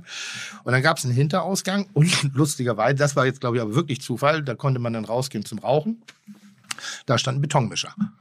Und Kein Zufall. Kein Zufall. Kein Zufall. Ohne Scheiß. Wir können, wir können Bis Glück sagen, dass wir hier noch zusammen sitzen, Tim. in diesen Gang rein, also durch diese Küche, diesen dicken kleinen Italiener, der da Dollarscheine gezählt hat, irgendwie Hinterraum, tief hängende Lampe irgendwie und, Betonmischer da muss im ich, Garten. Da muss ich jetzt dazu sagen, also das ist kein Laden wie der von Search, der das halt wirklich theatralisch aufgebaut hat, Nee. sondern das ist ein Mafioso-Laden, den es dort auch, ich will den Namen nicht nennen, nee, den nee. es dort schon ewig gibt. Ja. Das ist ein total super geiler, Aber interessanter Laden, aber das ist klassische Oldschool New York Italian Mafia. die ist ja auch wirklich wie in diesen ganzen äh, äh, geilen Filmen auch die wirklich existieren. Ich bin irgendwann mal auf Einladung von dir in einen Club reingekommen im, im Meatpacking District. Äh, auch sehr schöne Geschichte, muss ich gleich noch erzählen. Und stand dann draußen eine rauchen. Und ähm, auf der anderen Seite gibt's ein Designhotel. Oben da mit der Bar drauf, im, im Mittelblock. Standard or? Nee, nee, Standard ist, ist weiter runter. Das, was in der Lobby so dunkel ist, was wir neulich äh, mit. Ich weiß es nicht mehr. Auf, auf jeden Fall geht auf, auf jeden Fall drei, vier Stretch-Limos fahren, äh, fahren vor, irgendwie eine Tür geht auf und dann kommen wirklich Typen wie aus dem Film gecastet. Anzüge leichtfarbig, leicht glänzend, die Mädels zwei, drei Kilo zu viel, ordentlich Gehänge, die Haare immer noch auftupiert, also wirklich wie so eine, wie, wie so eine klassische italienische M-Familie äh, aus, aus klassischen äh, Hollywood-Filmen. Und das war wirklich so, Alter, wen wollt ihr verarschen? Wem wollt ihr das Ding hier gerade vorbeiziehen? Thomas, Das was hast du hier wieder organisiert? Nee, nee, das war ja nur auf der anderen Straßenseite. Ja, ja. Nee, aber ein schöner Abend, den du mir organisiert hattest, war in einem Club. Ähm, du musst, glaube ich, jemanden kennen oder eine sehr dicke Kreditkarte haben oder aber wahnsinnig viel Geduld haben oder sehr kurze Röcke tragen, um in New York an einem am Wochenende wirklich in gute Läden reinzukommen, kann man so sagen. Die wirklich Guten ist auf der ganzen Welt ähnlich, Ja. sind halt aus dem Grunde auch gut, weil da nicht jeder reinkommt. So. In einem Laden äh, hattest du mich, oder war es, nee, du hattest mich äh, auf, die, auf die Liste gepackt. Und ich bin, äh, hat es mir auch noch einen Kontakt gegeben, dann bin ich halt da reingekommen und da war ich in der VIP-Ecke. Und in der VIP-Ecke, du war relativ groß, war, ach, wie heißt er, von, von, von äh, Black Eyed Peas? Will I Am. Will I Am war da. Dann war, äh, waren die halbe Mannschaft äh, der New York Giants, glaube ich, da. Das ist die Footballmannschaft, ne? Ja. So, die halbe Mannschaft der, der Dings. Irgendwas mit Diana Ross war noch da. Und es war wirklich so ein Who is Who von Leuten da. Und ich wurde den Leuten dann vorgestellt. So hier, na, so Will I Am. Und dann dachte ich so, na gut, was soll ich denen jetzt erzählen? Also habe ich mich erstmal Hast du denn I Am Tim gesagt? was? I am, I Am Tim. Tim? Nein. Hast du immer gut gewesen. Aber, aber ich habe mich, ich hab mich blamiert. Und zwar bei WM, ich weiß es nicht mehr. Ich, ich muss die ganze Zeit, ich krieg's echt nicht mehr auf die Reihe. Es sind so viele unfassbare Dinge gewesen. Und dann stehe ich in dieser VIP-Ecke und dann gibt's halt die, die großen leuchtenden Belvedere Wodka-Flaschen und hier und da alles auf Lau. Und ich stehe, weil ich nicht wusste, was soll ich mit denen erzählen? Soll ich denen jetzt, also weil ich hatte jetzt keinen unmittelbaren Kontakt. Ich durfte da nur rein. Und Ist aber auch eigentlich da unwichtig. Weißt du, das ist dann noch in deinem Kopf. Weil dem Ja, ist das auch egal. Wenn du da dabei bist und du hast ja eine interessante Geschichte zu erzählen, du hättest ihm erzählen können, was du gewollt hättest. Der hat das geil gefunden und dann wärst du auch in Kontakt gekommen. Es kam mir auch später noch, weil aber die Geschichte war ihm ganz lustig und dann warst du so einen halben Meter über der normalen Tanzfläche und irgendwann kommt ein relativ attraktives blondes Mädchen auf den Doorman zu und zeigt so auf mich. Und er guckt dann irgendwie so und holt mich ran äh, und ob ich ein Foto mit ihr machen würde. Das war halt eine Deutsche, die mich erkannt hat, die anderen nicht erkannt hat. Und das heißt, in diesem ganzen Promi-Apparat, in dem ich saß, wurde ich rausgepickt, um ein? Foto, ein Foto zu machen. Und glaub mal, dass ich mir sehr viel Zeit genommen habe für meine, für meine Kollegen in der Ecke. Da nee, nee, können wir noch mal machen. Und dass ich dann schon so ein bisschen Den Apple Martini. den Apple Martini, den Apple. Martini in Position gebracht. ja, ja. Und ein bisschen ist mir einer abgegangen in dem Moment, weil ich mich Moment. wahnsinnig wichtig fand. Und dann kam ich ins Gespräch über diese, über die ganze Kulinarik und sonstiges und war, war sehr, sehr fein. Nee, aber weißt du was, das muss ich, aber das fand ich auch immer an dir super. Du hast Tim halt mitgenommen abends und Tim war halt auch nicht, gar nicht von diesen Leuten beeindruckt, was du auch nicht sein solltest. Nee. Sondern der hat die Leute eigentlich immer so genommen und auch so mehr oder weniger bewertet, wie die halt waren. Ich weiß nicht, aber kannst du dich wahrscheinlich gar nicht mehr dran erinnern. Wir waren mit Bin im, ach, ich kann einen Namen nennen. Wir waren ein Freund von uns, waren wir auch essen und der Tisch wurde immer größer und dann waren plötzlich irgendwelche Supermodels da. Das weiß ich noch den Abend. Da bin, ich, da bin ich frustriert nach Hause gegangen. Da ist Tim, Tim nach Hause gegangen. weil Tim hatte, weil mein ein Kumpel von mir, da war dann ganz plötzlich aber auch dann Adriana Lima da. zu damals noch war das noch irgendwie der Höhepunkt ihrer Karriere. Also wir haben mit Adriana und zwei, drei anderen brasilianischen Mädchen da an unserem Tisch und wir ziehen da noch immer weiter. Und ich meine, wie gesagt, nichts gegen Adriana, das ist ein echt sehr, sehr liebes Mädchen, aber sagen wir etwas einfacher strukturiert und auch nicht so super interessant letztendlich. Und Tim hat das auch relativ schnell rausgekriegt und hat sich dann angefangen aufzuregen, warum wir mit diesen dämlichen Hühnern abhängen. Du? Und hat das natürlich auch gesagt. Und ich habe gesagt, ja, du hast eigentlich recht, aber zwei, drei von unseren anderen Kumpel, wie das oft so ist, mit den schönen Mädchen, die können dann halt nicht widerstehen. Und wir sind dann auch mit den Brasilianerinnen weitergezogen und irgendwann hat sich Tim dann verabschiedet. Er hat gesagt, weißt du was, das ist mir zu langweilig. Ist noch kurz zu Adriana, ich habe kein Foto heute für dich und ist gegangen. Ja, genau. Zack. Nee, aber das war, das war dann auch so eine der Sachen, was New York auch wirklich anstrengend macht. Das ist nicht wie in Deutschland, du triffst dich in einem Laden, bleibst da sitzen und nimmst vielleicht noch einen Absacker, sondern du, du machst Hopping. weiter. Du ziehst weiter und weiter und weiter. Und, Und die Gruppe wird größer, kleiner, Ja. vermischt sich wieder. Also es ist eigentlich, ja. und das war aber so, ich war die ersten anderthalb, zwei Stunden nur dabei und das war noch praktisch zum, ich habe dich, glaube ich, am nächsten Tag gesehen und ich hab, konnte dir ansehen, dass die Party länger ging. Wie ich schon Äh. gesagt habe, es fällt mir sehr schwer, nach Hause zu gehen abends. ähm, und das war, da war das eben noch nicht so geil. Und, und ich fand jetzt auch eben dieses, dieses Model-Ding im ersten Moment kurze Aufregung. Und dann, aber kam halt auch nichts. Nee, nee, du, ist weißt ja- ist ja es auch oft so. Und, Das heißt ja- und dann heißt kann ja man sich nicht- auch zurückziehen. Nee, nee, das heißt ja auch, wie gesagt, das ist ja oft der, der Fehlglaube, dass dann diese Mädchen auch super lustig und interessant sind. Ich meine, von daher gesehen hast du das schon richtig eingeschätzt und dich dann irgendwann verabschiedet. Wo ich noch nie eingeladen war bei, bei, bei Thomas, äh, ähm, ist allerdings seine legendäre Karnevalsfeier, die du immer wieder. Ich dachte- liebe das, ich wie du dachte, das, das jetzt gerade verwischt. Macht das nee, nee, Heidi Heidi, Klum? Heidi Klum macht das für die Yellow Press. Mensch, du bringst dir die ganzen Verkleidungsfeste aber, durcheinander. Aber die Es gibt- echte Party, Moment. The Party. Die Halloween-Party macht doch Also- Heidi Klum. Ja, Es ist keine Karnevalsparty, es ist eine Halloween-Party. doch Genau. Karneval. Ja. Halloween ist doch Karneval in, auf Deutsch. Äh, Eine Faschingsparty, eine Ver- Verkleidungsparty. Eine Verkleidungsparty Ja. zum ja, Ja. Ende, mit, Ende fett, mit, Oktober. fett, mit fetziger Musik. Mit fetziger Musik. Und ja. duften Leuten. Duft, Dufte dufte. Leute. Und, Dufte, ja. Hat er, hört man von, dass er da äh, äh, ganz. Nee, aber die, die eigentliche Party ist seine. Also das ist hört wahrscheinlich Frau Klum nicht gerne. Das ja, ja, na gut, das wollen, wie gesagt, das nicht. Ich habe jahrelang, ich mache das die letzten zwei Tage, habe ich nicht gemacht. Ich habe jahrelang sowohl zu Ende der Fashion Week eine große Hausparty bei mir gemacht, was ähm, auch sehr, sehr viele Leute halt gekommen sind, weil es halt eine wirkliche Hausparty war. Also wie gesagt, keine Presse, keine Fotografen und äh, eine sehr, sehr interessante Mischung von Leuten. Bei uns in der Bowery im Haus, weil wir hatten auch eine riesen Dachterrasse. Und dann habe ich auch jahrelang noch eine Halloween-Party gemacht. Das war auch Hast du eigentlich nur ganz kurz, hast du auch eine Party gemacht, als ich sozusagen Co-Rental war? Nee. Schade. Warum wolltest Ja, du? nee, weil sonst kann ich behaupten, dass äh, Madonna bei mir zu Hause war. Das kannst du, du weißt du was, vielleicht ich schau mal nochmal nach. nach Schau nochmal nach. Dann kann ich einfach sagen, die Madonna war, war da, aber ich hatte Hat keine Zeit. getanzt. Aber ich hatte, nee, Ja. ich hatte keine Zeit. Ich war ja nicht da. Ich hatte einfach keine Zeit. Da, da Das ist aber auch lustig, weil Business. selbst wenn du da gewesen wärst, es waren super viele Leute, aber Ma- Madonna kam da, aber die kam, das Einzige, was halt auffällig war, die bringt immer zwei, drei Tänzer mit. Das was stimmt super clever ist, das ist total geil, weil die bringt nämlich immer zumindest zwei Tänzer mit und sie ist dann auch gleich auf der Tanzfläche, will tanzen, also bei mir war das das Wohnzimmer und diese Tänzer machen halt wahnsinnig Stimmung. Die Story halt stimmt ganze jetzt. Zeit. Die stimmt schon, ja, ja. Und äh, Smarter, ein smarter Move. Krass. ja. Nee, wirklich. Ja, ja, nee, du, super. Und wie Clever. gesagt, die Stimmung ist total super, die Tänzer da auch. Nur Madonna an dem Abend, weil wie gesagt, es war jetzt eine Party bei mir zu Hause, eine Privatparty. Madonna kam halt ohne, ohne Heels, nicht aufgedonnert, sondern ganz cool mit auch so einer Hornbrille noch. Und die meisten Leute haben halt nicht gerafft, dass es Madonna da noch war. Sie hat ne? sich halt keine Mühe Und gegeben, sie weil sie wusste, dass sie nicht da war. Ja, genau. Und Tim war eben eh nicht da, war sie sehr enttäuscht. Madonna ursprünglich. keine Apple-Teenies. Nee, und und- seit Jahren warte ich auf eine Einladung und dann ist der Idiot noch nicht mal da. Ja, da war- oh, da könnte ich mich so in Geschichten reinsteigen. Genau. Dann gehe ich halt in dieses Heimatrestaurant, das sie bald aufmachen. Weißt du? äh, aber von daher gesehen, nee. Und dann haben auch viele Leute, die da waren, gar nicht gemerkt, dass sie jetzt da war. Aber das ist auch das Schöne an so Partys, weil die Leute halt wirklich privat, privat kommen und dann viel Spaß haben. Und das kennt Sebastian auch, dass Ja. wenn er auf Partys geht, dass viele Leute nicht mitkriegen, dass er da ist. Ja, oder also er gehen. weiß, Wie, die war nicht heute. Nee, die war gestern, die Party.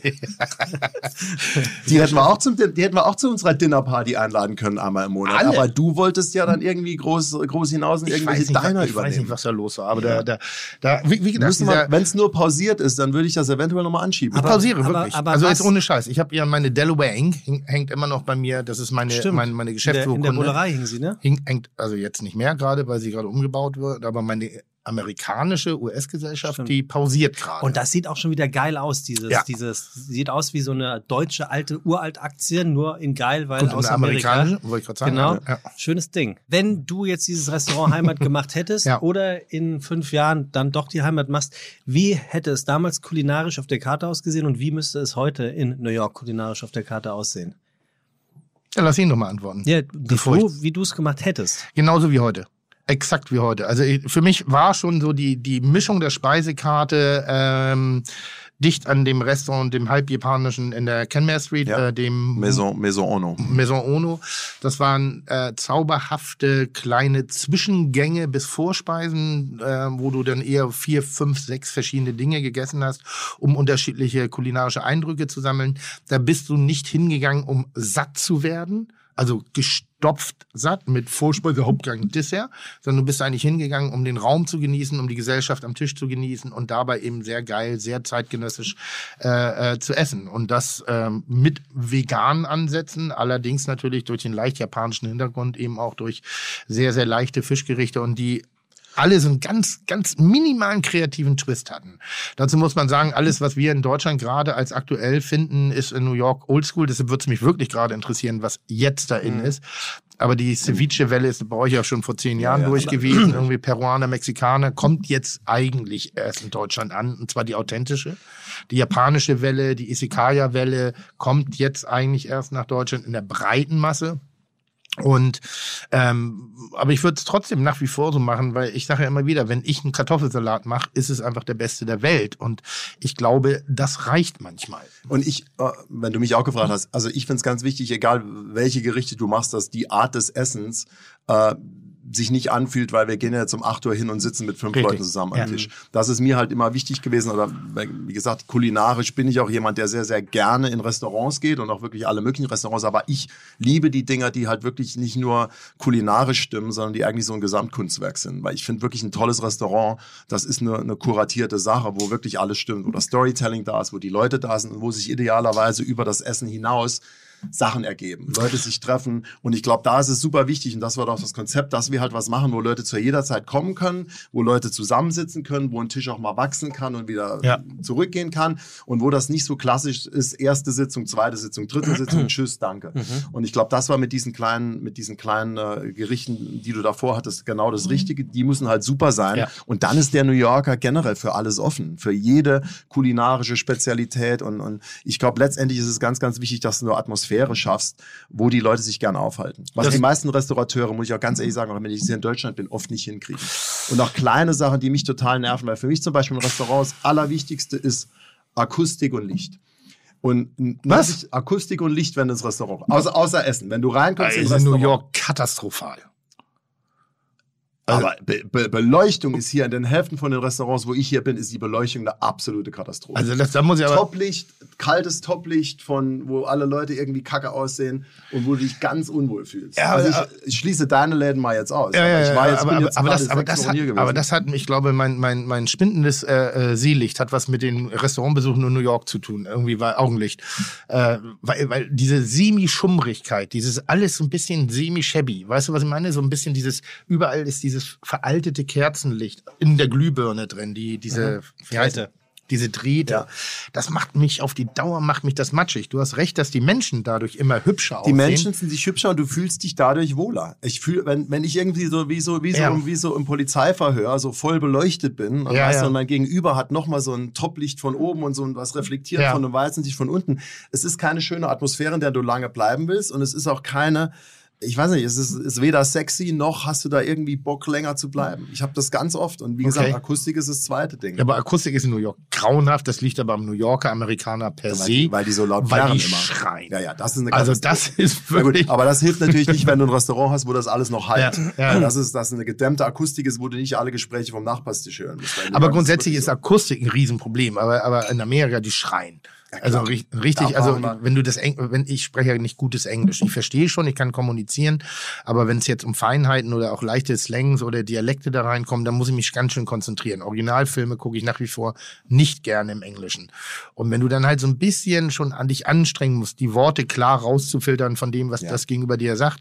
Aber weißt du was, Tim, Und dann die ist aber- kombinierte Lautstärke, das Ja. ist schon echt. Aber weißt du heftig. was, Tim? Das ist interessant, dass du das, das habe ich total vergessen, weil mir ging das so, als ich da hingezogen bin. Bei mir fällt das nicht mehr auf, weil ich bin 27 Jahre jetzt da, aber ich bin da hingezogen ja als Praktikant und konnte auch nicht so gut Englisch. Ja. Und für mich war abends essen gehen war mit das Schwierigste, Ja. weil das war sau anstrengend Ja. mit den ganzen Nebengeräuschen, mit den Gesprächen am Tisch. Du wolltest es verfolgen, das war so erschöpfend. Ja, total. Und das hat echt eine Zeit lang gedauert. Das war mit Schwierigste, da wirklich reinzukommen und da dabei zu bleiben. Ja. Das ist wirklich, wenn du die Sprache nicht perfekt redest oder da noch nicht dran gewöhnt bist, ist das super. Ich habe das ein bisschen so empfunden, als ich denn in New York war und es hat, war so eine leichte Erinnerung an die Londoner Zeit. Ich verstehe schon, warum Menschen, also Expats, die im Ausland leben, sich Menschen aus ihrer Nation suchen, um mal brain beruhigt zu sein. Also so heißt der Italiener sucht den Italiener, der Spanier Ja. den Spanier, wenn sie der Sprache nicht so richtig mächtig sind, weil es beruhigt, es macht manchmal einfach einen Ticken also ich weiß noch, wie ich oft abends müde ins Bett bin und wirklich der, der Kopf gebrummt hat, wo ich dachte, Alter, ich habe ich hab nichts gemacht. Ich habe heute nur gesessen, gegessen und gesprochen. Also ich habe versucht, dann- Informationen Ja, rauszuziehen. gut. Aber das ist ja das, was du dort unterschätzt. Dein Gehirn verarbeitet ja dauernd Eindrücke. Unfassbar, Du ja. wirst ja dort bombardiert Ja. mit allem, visuell, Au- Audiosachen. Es ist halt dort nonstop Assault of the Senses. Und das, das macht dich schon fertig. Das macht die Stadt aber auch so spannend, weil du halt dauernd Input kriegst. Ne? Du kriegst halt, du hast halt nicht die Wahl so, ich gehe mich jetzt irgendwo inspirieren, sondern äh, du wirst halt dauernd konstant inspiriert. Das ist aber auch was, wo du sagst, süchtig wirst. Ja. Ich bin zu lange da und mir wird's überall irgendwo anders langweilig. Mir ist es zu langsam, zu ruhig und vor allem, was ich inzwischen gar nicht mehr mag, wenn ich das Gefühl habe, dass ich äh, weißt du, im, in der völligen Kontrolle meines Schicksals bin. Ja. Wenn ich ganz genau weiß, ich gehe irgendwo hin, das sehe ich, das, weißt du, dort passiert's halt, ich gehe zum Deli mir Milch holen und ich kann mich verlieben, ich kann ein tolles äh, Kunstwerk sehen, eine Eröffnung sehen, ich kann eventuell in eine bedrohliche Situation, du weißt nie, was passiert Ja. und das ist dort dauernd der Fall. Und ich finde das für mich gerade als kreative Person total wichtig, Mhm. weil ich halt mich, mich Sachen, äh, mit Sachen auseinandersetzen, wo ich normal freiwillig mich gar nicht drum kümmern würde, weil es mich nicht interessiert. Und da hast du halt, oh wow, jetzt muss ich mich mit der Person auseinandersetzen. Jetzt schaue ich mir mal wirklich eine Sache an, die ich eigentlich normal nicht interessant gefunden hätte. Und das macht die Stadt mit dir. Und ich bin dadurch eigentlich extrem viel gewachsen. Nicht, weil ich mir Sachen ausgesucht habe, die mich jetzt, die ich dachte, interessieren mich, sondern weil ich offen war gegenüber Dingen, die einfach mir tagtäglich widerfahren sind. Aber ich habe ich hab zum Beispiel das Problem, nachdem ich aus New York äh, zurückgekommen bin, also ich war ja hauptsächlich in Hamburg immer noch zu der Zeit, und ich entschieden habe, die Gastronomie nicht zu machen oder nicht jetzt zu machen, äh, hatte ich aber diese Energie und die Kreativität und diese vielen Möglichkeiten dessen, was, was, was da so auch von der Speisekarte und von den Ideen, alles, was ich da so mitbekommen habe. Ich wollte mich austoben. Ich wollte dieses Stück New York mit nach Hamburg bringen. Das wurde dann der off Das wurde dann der Off-Club. Und äh, als New Yorker in Hamburg würde ich, glaube ich, nicht mehr klarkommen. Ja, Also, das- weil das ist, ich, du bist so von, ey, geil, und da habe ich einen Laden, der ist übrigens 100 Quadratmeter größer, und da habe ich einen Laden, und da ist ein Topmann, und da ist dieses, und dann lass doch mal das, und den stelle ich dir noch mal vor, kannst du dabei Hilfe gebrauchen irgendwie, und es geht so klack, klack, klack, klack, klack, klack, klack, klack, klack. Ich habe mich zwischendurch dann noch an der Gastronomie beteiligt. Äh, Das ist eine andere Geschichte. die gibt's auch nicht mehr, ne? Ja, nee, die gibt's auch nicht mehr. In New York. Ja, ja, ja, ne? ja, ja. Ja, aber weißt du was, aber, das, aber das ganz ist kurz. interessant. Und dann komme ich zurück nach Hamburg und dann sagt jemand so, das erste, und ich, ich finde eine traumhafte Location im Barenfeld, im alten Elektrizitätswerk, äh, im Keller, Souterrain, geil abzutrennen, unterschiedliche Ebenen, unterschiedliche Geschichten irgendwie, tolle Küche irgendwie. Also ich sag mal mit dem Taxi 8 Euro von der Hamburger Reeperbahn entfernt. Jetzt also auch definitiv keine Weltreise. Es ist eigentlicher Ott, eigentlich ist es Ottensen. und, und alle so, oh, oh, oh, oh, oh, das ist aber ganz schön weit weg. Und ich so, Alter, das ist Nullinger weit weg. Das ist nur einmal rechts abbiegen statt links abbiegen. Und ähm, dieses Einschränkung oder negativ oder nicht, warum Dinge nicht funktionieren könnten, zu finden, Ja. finde ich, bremst einen so unfassbar Ja, auf. das ist aber das ist ein anderes Thema, aber das ist in unserer Kultur tief verankert. Weil- auch sprachlich bedingt. Das fällt mir extrem auf, wenn ich jetzt hier bin. warum sprachlich? Weil Deutschland, Deutschland ist eine sehr, sehr komplizierte Sprache, die vom Satzaufbau auch sehr geplant werden muss. Ne, weil du musst genau wissen, was du sagst, weil du musst vorher schon wissen, wie der Satz endet. Außerdem sind Wörter, die du benutzt, eine Widerspiegelung von deiner Einstellung. Und es gibt in Deutschland zum Beispiel Wörter, die gibt es in anderen Sprachen nicht. Und die das auch widerspiegeln. Und Deutschland ist jemand, ist eine Sprache und eine Kultur, die fast überintellektualisiert ist, die alles hinterfragt, die immer drei, vier Schritte vorausdenkt, was total super ist, wenn du Autos baust, wenn du ein Gesundheitssystem aufbaust, aber die halt im Weg stehen für kreative Dinge, für große Wagnisse und leider auch auf dem Weg stehen, das Leben zu genießen. Weil die Deutschen können sich ganz, ganz schwierig im Moment aufhalten. Das ist immer hätte, wäre, wenn. Oder wenn du das machst, passiert das und das und das. Und das ist auch vorausschauend. Die können sich dann nicht der, dieser, äh, dieser Einfachheit der Genialität der Idee widmen, sondern das Gehirn geht gleich an, ja, was passiert dann, dann, was könnte da passieren? Und ich glaube, in Deutschland, in der Kultur ist es auch drin, dass du auch öft, öfter mal Probleme suchst, weil du das so gewohnt bist. Und es gibt ein Wort, das das mehr bei Widerspiegel als alles andere ist. Das Deut- Fahrvergnügen. Nein, deutsche Wort, deutsche Wort, einwandfrei. Das gibt es in keiner Sprache. Wenn was gut ist, kann man hier sagen einwandfrei. Da gibt es nicht einzuwenden. In Amerika ist es beautiful, amazing No doubt. und no doubt, aber das sagst du nicht, wenn was, wenn was richtig cool ist. Ah, okay. Also diese, diese Einstellung Ah, von. du meinst du das. Weißt du? Ja, Ja, ja. Nicht no doubt. Ja, ja. Also du sagst einfach, wenn was gut ist, ist es einwandfrei. Also du gehst aus von der Tatsache, dass es ja eigentlich etwas einzuwenden gäbe, aber das ist so gut, da gibt's nicht einzuwenden. Aber die Grundeinstellung ist, da muss es einen Einwand geben. Wie wird, wie wird in Amerika, also in, in, in deiner Welt drüben kritisiert? Weil das fällt mir auf, dass Kritik relativ schwierig angenommen wird und wahrgenommen wird, weil Krit- Kritik per se was Negatives ist. Und einer der häufig gesagtesten Sätze von meiner Person, wenn ich Projekte bespreche oder Ideen entwickle, ist keine Negativkritik. Aber können wir nicht das und das, aber ich schiebe immer vor, dass er, das ist keine Negativkritik. Das ist nur. Das machst du hier. Ja, Ja. ganz viel, ganz, ganz, ganz viel, weil ich möchte niemanden verletzen, ich möchte Ja. niemanden doof dastehen, aber ich muss trotzdem in der, in, der, in der Lage sein, Dinge weiterzuentwickeln. Und Ja. mir fehlt immer ein bisschen da die positive Verstärkung. Also sage ich halt jedes Mal, es ist keine Negativkritik, aber können wir vielleicht nicht die Tellersprache ein wenig in der Richtung hin? Ist toll, was ihr macht, ist richtig gut, aber könnten wir nicht vielleicht ein bisschen mehr Verbindung zwischen den einzelnen Produkten herstellen. Ähm, und ich möchte, also wenn es nicht geht, geht's nicht, aber es ist keine, also ich möchte, Ja, ja. man rudert so. So, anstatt in, einfach zu in, sagen, in dem Moment bist du ja auch dann fast eine Selbstwertstütze für dein Gegenüber. Du möchtest ihn halt einfach nicht. weil ich Kritik als nichts Negatives Ja, empfinde. ja, genau. Nee, das ist aber, das ist aber auch ganz entscheidend, wenn du ein Team managen musst, ob das jetzt im Restaurant ist oder bei mir im, im Creative Department. Und ich muss das am Anfang auch lernen, weil ich glaube, als Deutscher war ich auch eher gewohnt, direkte Kritik anzubringen oder wirklich meine Meinung gleich zu sagen. Und ich weiß noch, die ersten paar Mal, als ich in Meetings gesessen habe, war ich da viel zu forsch und viel zu direkt, was der amerikanischen Kultur nicht entsprochen hat, weil ich You halt gleich meine Meinung fucker. gesagt habe. Ja. Das gleich beschimpft. Like, what the hell are you? What are you thinking? Is it too much to ask? You're Ähm, fired. und du musstest das, ich glaube, das ist schon so, dass du das in Amerika auch sehr, sehr nur einpacken solltest. Aber generell, wa- was halt dort wirklich der Fall ist, es ist halt diese Positivität, die auch durchaus naiv ist und auch oft als Oberflächlichkeit äh, interpretiert wird, aber es hilft dir in gewissen Sachen, ist es halt echt angenehmer. Und Leute wagen viel. Und ich habe es halt ganz oft erlebt, wo ich auch Sachen gesehen habe, wo ich gedacht habe, das geht doch nie im Leben. Und dann irgendwie zwei, drei Jahre später ist diese Person das, was sie angegeben hat, was ich als Deutscher nie geglaubt hätte. Ich, hab, ich bin da so oft auch reingefallen am Anfang. Weißt du, ich habe ja ganz gut Tennis gespielt. Und da kommst du nach Amerika. Und das ist mir jetzt neu, aber wenn du sagst. Ja, ich habe früher, ich habe relativ hoch Tennis gespielt, aber ich hätte nie gesagt, I'm a great tennis player, weil Hm. Boris Becker ist ein great tennis player. So, und dann kommst du nach Amerika und du triffst dann auch Leute, die sagen, oh yeah, Tennis, I'm a great player, yeah, let's play, let's hit some balls. Dann machst du da New York, das ist auch umständlich, weil du musst da irgendwo hinfahren, das kostet sau viel Geld, dann stehst du auf dem Tennis, bei denen, die treffen kein Ei. Und dann denkst du dir, das kann doch wohl nicht wahr sein. So meine Snowboarder, I'm an amazing snowboarder. Ja, let's go snowboarding. Bis du dahin, der kommt diesen Bunny Hill nicht runter. Und ich war da am Anfang immer sauer, bis mir dann mal klar wurde, nee, die sind halt wirklich der Überzeugung, solange ich diesen Ball halbwegs treffe oder einmal drauf war, kann ich das. Ey, das ist Und das, Prinzip von Kitchen Impossible. und weißt du was? Und das ist auch in der Kultur drin. It's, a, it's a culture of encouragement. Das sagen ja auch irgendwie diese Eltern. Da ist ja, hast ja irgendwelche Eltern, die haben hinten drauf auf ihren Autos, my kid is a great Was A ist, student. was ist Encouragement? Encouragement ist ähm, Ermutigung. Es ist eine Kultur der Ermutigung anstatt einer ja Kultur der. Kritik. Genau. Ne? Weil wie gesagt, du hast da hinten irgendwie, ich weiß nicht, ob es das noch gibt, früher gab es das, my kid's a great A student. Mein Kind ist ein Einser-Student. Mhm. Das wird sich in Deutschland niemand drauf machen. Finde ich auch gut. Aber in Deutschland hast du nie richtig gut Tennis gespielt, es sei denn, du warst perfekt. ja, ja. Und dort ist es halt so. Und jetzt komme ich drauf zurück. Dadurch entwickelt sich Folgendes. Ich hätte, ich habe Fotografie studiert ne, und auch Film. Aber ich hätte mich trotzdem nie äh, ich habe immer Angst gehabt, ich nenne mich ein Fotograf, weil ich ja nicht genau alle Sachen genau weiß. In Amerika, sobald du das Ding abdrücken kannst, bist du ein Fotograf. Oh, I'm a photographer. I'm great. I'm gonna be a director.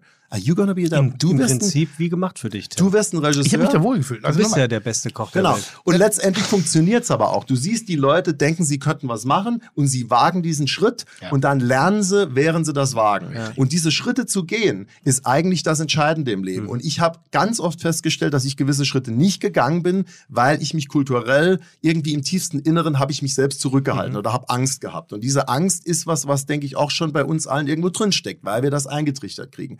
Und dort ist es oft so, dass Leute Sachen probieren und die funktionieren oft. Die schlagen Ja, auch oft es- fehl, ist aber das Prinzip, oft. dass in, in, in Deutschland, äh, ich sage das immer wieder, äh, meine größte Befürchtung ist, dass ich auf dem Stern letzte Seite lande, was macht eigentlich? Mhm. Und man sozusagen äh, die Summe meiner Fehlentscheidung dort lesen kann und sowas wie Häme empfunden wird. Weil ich finde ja, äh, ich habe das neulich im Interview gesagt über das New York-Projekt, ähm, wurde, wurde mir das als Scheitern angedichtet. Also wurde sie sind gescheitert mit ihrem Restaurant und gesagt, ich finde überhaupt nicht, dass ich gescheitert bin. A, habe ich meinen Arsch bewegt, B, habe ich Geld investiert, ich bin kreativ gewesen, ich bin da gewesen und ich habe sogar festgestellt, dass der Zeitpunkt vielleicht nicht der richtige ist. Also wie, Und was, wie, mal, und was ganz wie, wichtig ist, du bist, du bist, sein. nee, du bist als Person gewachsen. Ja, meine ich Du bist als Person gewachsen und alle diese Sachen, die du ja hast, die sind ja letztendlich in deine neuen Sachen eingeflossen. Ich war ja auch in, in, in deinem Ja. Kitchen Club, in die anderen Restaurants. Und weißt du, und das ist, ich, gibt's auch einen geilen Satz, ich glaube, Picasso hat den mal gesagt, hat irgendwie ein Bild gemalt und hat irgendwie da, weißt du, fünf Minuten an dem Bild gemalt und dann seinem Gegenüber gezeigt und sagt, oh, I want to buy it, how much is it? Wie viel kostet das? Hat der gesagt, 50.000. Dann hat er gesagt, wie kann das sein? Ich habe es doch gerade gesehen, das hat, du hast doch nur 15 Minuten gebraucht für das Ding. Hat gesagt, no, no, no, you're mistaken. It took me 15 minutes and 45 years. Ja. Ne? Weil Ja. alles, was du machst, sind, ne, sind Der Summe der Erfahrung. Erfahrung. Ja. Und wie gesagt, deine Zeit in New York mag für den äußerst Außenstehenden sagen, das hat jetzt nicht so geklappt, aber du entwickelst dich dadurch ja weiter. Und ich glaube, das ist was Entscheidendes, was du auch drüben lernst oder was ich für mich gelernt habe, wo ich mich immer noch dazu pushen muss, einfach Sachen zu machen und diese Angst des Scheiterns auszuschalten und Scheitern nicht als Scheitern anzusehen im klassischen Sinn. Ist, du bist jetzt gerade äh, hier in Deutschland. Äh, warum? Du, ich war so lange, war ich noch nie in Deutschland. die Frage. Seitdem ich weggezogen bin, seit 27. Ich bin nach Deutschland gekommen, weil ich hier eine Fernsehshow gemacht habe, Mhm. äh, Schlag den Star. Und ähm, ich bin ja wirklich in der Das Mitte. war das erste gemischte Doppel, ne? Das war das erste gemischte Doppel, genau. Also Mann gegen ja, Frau. Ja, Mann gegen Frau. Ja, und ich zum. Glück habe hab ich gewonnen? Ja, ja. Ja, es war knapp. aber Ja. ich habe hab geschwitzt, aber es ging. ähm, du, und danach, äh, danach sollte ich eigentlich zurück, aber es war ja wirklich, ich kam nach Deutschland und habe gedacht, das ist ja ein Unterschied wie Tag und Nacht. Also in New York, diese Situation äh, rund um Corona war eine völlig andere und Gibt ist nach wie vor eine völlig andere. Und deshalb Ja. bin ich letztendlich, da hat ja nach wie vor alles zu. Ja. Ich bin dann auch nicht nach New York zurück, weil es hat keinen Sinn gemacht. Weil hier hat, äh, sind die äh, Sachen gelockert worden, hier hat alles wieder langsam aufgemacht. In New York ist nach wie vor alles dicht. Ich habe die ganze Zeit dann halt gewartet, dass ich eine Go-Ahead kriege für eine große Produktion, die ich in L.A. machen soll, für einen japanischen Parfümkunden. Und äh, die ganze Zeit war das eben immer verschoben worden, weil New York und Kalifornien nicht aufgemacht hat. Ähm, wir wir haben jetzt eben so ein bisschen atmosphärisch und vielleicht auch attitüdentechnisch ein bisschen auf Deutschland negativ rum, rumgehabt. Das, das ist nicht negativ. Nee, nee, ich wollte nur weißt sagen, du, da das ab, verstehen auch viele Deutsche deshalb, oft falsch. Deshalb hole ich das einmal nochmal ja, ab, dass musst es eben nicht negativ nee. ist, sondern dass es eben einfach nur, wir haben, wir haben Charakterzüge, wir haben unsere Eigenarten und das ist eine der Eigenarten der, der deutschen Seele, der deutschen Mentalität, die sehr viel Positives, sehr viel Positives. in der Konsequenz dann aber auch mhm. zum Besten bringt, weil es würde mich mal interessieren, äh, unsere Freunde, Kollegen, Menschen, die wir vielleicht gemeinsam kennen oder Menschen, die du kennst, durch diese Corona-Krise. Wie sieht die wirtschaftliche Situation in New York aus und an welcher Stelle gibt es sowas wie ein staatliches Care-Paket, um mal wirklich auch mal da den Blick wieder drauf auf zu alle lenken. Berufsgruppen oder jetzt auf nee, Gastronomie, Gastronomie, Kulinarik einfach mal, was für ein Mörderakt und was für Mörderleistungen hier teilweise in Deutschland eben aufgewandt werden, damit wir weiter in diesem Sicherheitsbereich uns bewegen können, auch wenn es mit Abstrichen zu tun hat. Ja.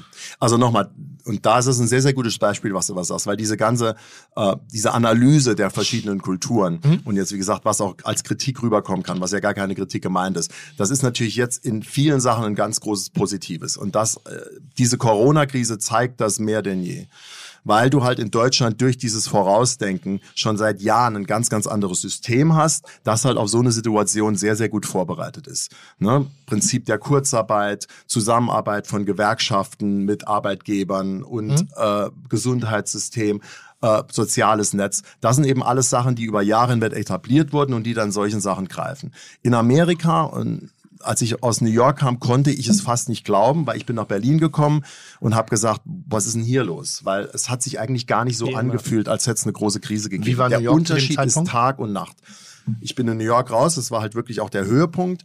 Und New York war zum einen total dicht, das heißt, alle Leute waren wirklich zu Hause in Self-Isolation, es war nichts auf, die Straßen verlassen, ähm, Polizeipatrouille, ganz viele ähm, Krankenwagen. Und vor allem, was dort halt auch war, jetzt davon abgesehen, dass wirklich alle Leute sich ganz extrem dran halten mussten, dass dort nichts ging, die Grundstimmung war unheimlich schwer und total depressiv. Das hatte ich richtig erdrückt. Und das ist ein einfacher Grund, das wurde mir auch dann nochmal sehr bewusst, weil dort haben die Leute zum einen extreme existenzielle, also wirklich existenzielle Ängste und zum anderen auch ganz, ganz große Sorgen, dass du diese Krankheit nicht richtig überstehst. Und ich glaube, das ist in Deutschland nie ganz so gewesen. Und keine Krankenversicherung zum größten Weil, nochmal, das System dort ist halt wirklich so und das betrifft ganz, ganz viele meiner Freunde, gerade auch die, die in Hospitality arbeiten oder die auch dort gesagt haben, in Amerika hast du keine Kundigungsfrist. Das heißt, du bezahlst deinen Angestellten noch zwei Wochen ne, den hm. Lohn Danach sind die entlassen. Mhm. Du bist da innerhalb zwei Wochen entlassen. In 90 oder mehr als 90 Prozent der Fälle hängt deine Krankenversicherung am Arbeitsplatz mhm. ab. Das heißt, du bist dann innerhalb von zwei Wochen nicht mal mehr ohne Lohn, sondern hast auch keine Krankenversicherung. In der Mitte von der Pandemie. Und da lebst du in einer Stadt wie New York, hohe Mieten, äh, und du hast dann wirklich wahre Angst, wie schaffst du das weiter? Und es gibt ja auch keine Hilfspakete, wie wir das in Deutschland haben. Es gibt keine Kurzzeitarbeit, was ein geniales System ist. Es gibt keine Hilfsprogramme vom Staat. Und dann dazu kommt, dass es ein Gesundheitssystem gibt, das eben auf Profit ausgerichtet mhm. ist. Das heißt, diese ganzen Krankenhäuser dort, davon mal abgesehen, dass die oft mittelalterlich sind, die sind halt darauf ausgelegt, dass sie immer voll, volle Kapazität mhm. haben. Ist natürlich eine Katastrophe, wenn eine Pandemie da ist. Das heißt, du hattest dort wirklich das Gefühl, scheiße, die Dinger sind ausgelastet und selbst einer wie ich, ich hatte überhaupt keinen Bock, da krank zu werden, weil ich hätte auch keine Lust gehabt, in eins von diesen Hospitals zu gehen, weil du eben nicht weißt, was passiert. Und es ist ja nicht nur kriegst du Corona, wenn ich die Treppe runtergefallen wäre, wäre oder was weiß ich, äh, ausgerutscht wäre oder sonst was. Ich musste auf die Intensivstation. Es gab zu einer gewissen Zeit keine Intensivbetten mehr. Also das war eine ganz andere Nummer. Und ich glaube, daher, von daher gesehen, ist eben die Stimmung hier anders gewesen. Weil ich glaube, du hast schon das Gefühl haben dürfen hier, weil das Gesundheitssystem so super ist, dass selbst wenn du krank wirst, dass du eigentlich gut versorgt bist. Und die ganzen Leute sind gut vorversorgt, weil eben Leute schon seit Jahren zum Arzt gehen. Viel, viel weniger Leute es gibt, die diese pre-existing Conditions haben. Weil in Amerika, dadurch, dass viele Leute nicht versichert sind, oder es so teuer teuer ist, die gehen halt auch nicht zum Arzt. Die gehen halt dann wirklich nur zum Arzt oder ins Krankenhaus, wenn es wirklich fast schon zu spät ist. Also diese Stimmung in New York ist eine völlig andere gewesen als hier. Und äh, die ganzen Leute, die wir auch kennen in dem Restaurant-Business, ähm, die haben natürlich jetzt auch wirklich die großen Sorgen, beziehungsweise ich habe schon mit vielen telefoniert, die mir sagen, unser Restaurant wird es so nicht mehr geben. Mhm. Unseren Varieté-Theater wie wird es nicht mehr geben, weil es einfach unmöglich ist. A, wir können sich über Wasser halten, weil wir kriegen keine Hilfspakete, die wir brauchen und wir haben diese hohen Mieten Und wie gesagt, wir haben natürlich diese Overheads nach wie vor, auch wenn wir das runterfahren. Und zum Zweiten ist halt die nächste Frage, wenn halt wirklich diese Restaurants nochmal aufmachen, im Moment sieht's aus Ende Sommer, debattieren sie noch immer, wie sind die Auflagen und wie ist das vor allem Consumer Also Confidence? Nach, nach wie vor ist das Nach wie vor öffentliche Leben nicht Sie machen jetzt langsam in New York auf, aber im Moment ist noch alles dicht. Restaurants Wahnsinn. haben immer noch nicht auf. Wahnsinn. So, und dann weißt du ja, wie selbst ist. Du hast ja mitgekriegt, die Ja, haben da mal irgendwie 20, 30.000 Dollar oder 50.000 Dollar Miete für so einen Laden und den musst du da mal aufrechterhalten. Kommen die denn schnell aus den Verträgen raus? Haben die das so, diese, diese. Nee, eine, ein, ein, nee, einige haben sich halt, einige haben sich dann wirklich dann mit den Landlords auch einigen können auf eine reduzierte Rent oder dann, ne, das kommt da dann wirklich auch sehr, sehr individuell raus. Aber du kommst da auch nicht einfach aus den Verträgen raus. Und ähm, Nochmal, meine große Angst ist es einer Stadt wie New York, die ich ja nach wie vor liebe, obwohl die bei weitem nicht mehr so ist, wie, wie die war, als ich hingezogen bin. Also die Stadt hat sich über die Jahre hinweg in meinen Augen immer schon die ist nicht mehr ganz so geil und cool, wie sie mal war. Das hat aber andere Gründe. Ähm, aber ich habe eine ganz große Angst, dass ich gerade diese Landschaft der, der Restaurants, weißt du, auch die, diese gerade die, diese Etablissements, die, die wir mögen, dass es die immer weniger geben wird. Weil die haben vorher schon ganz, ganz groß gekämpft.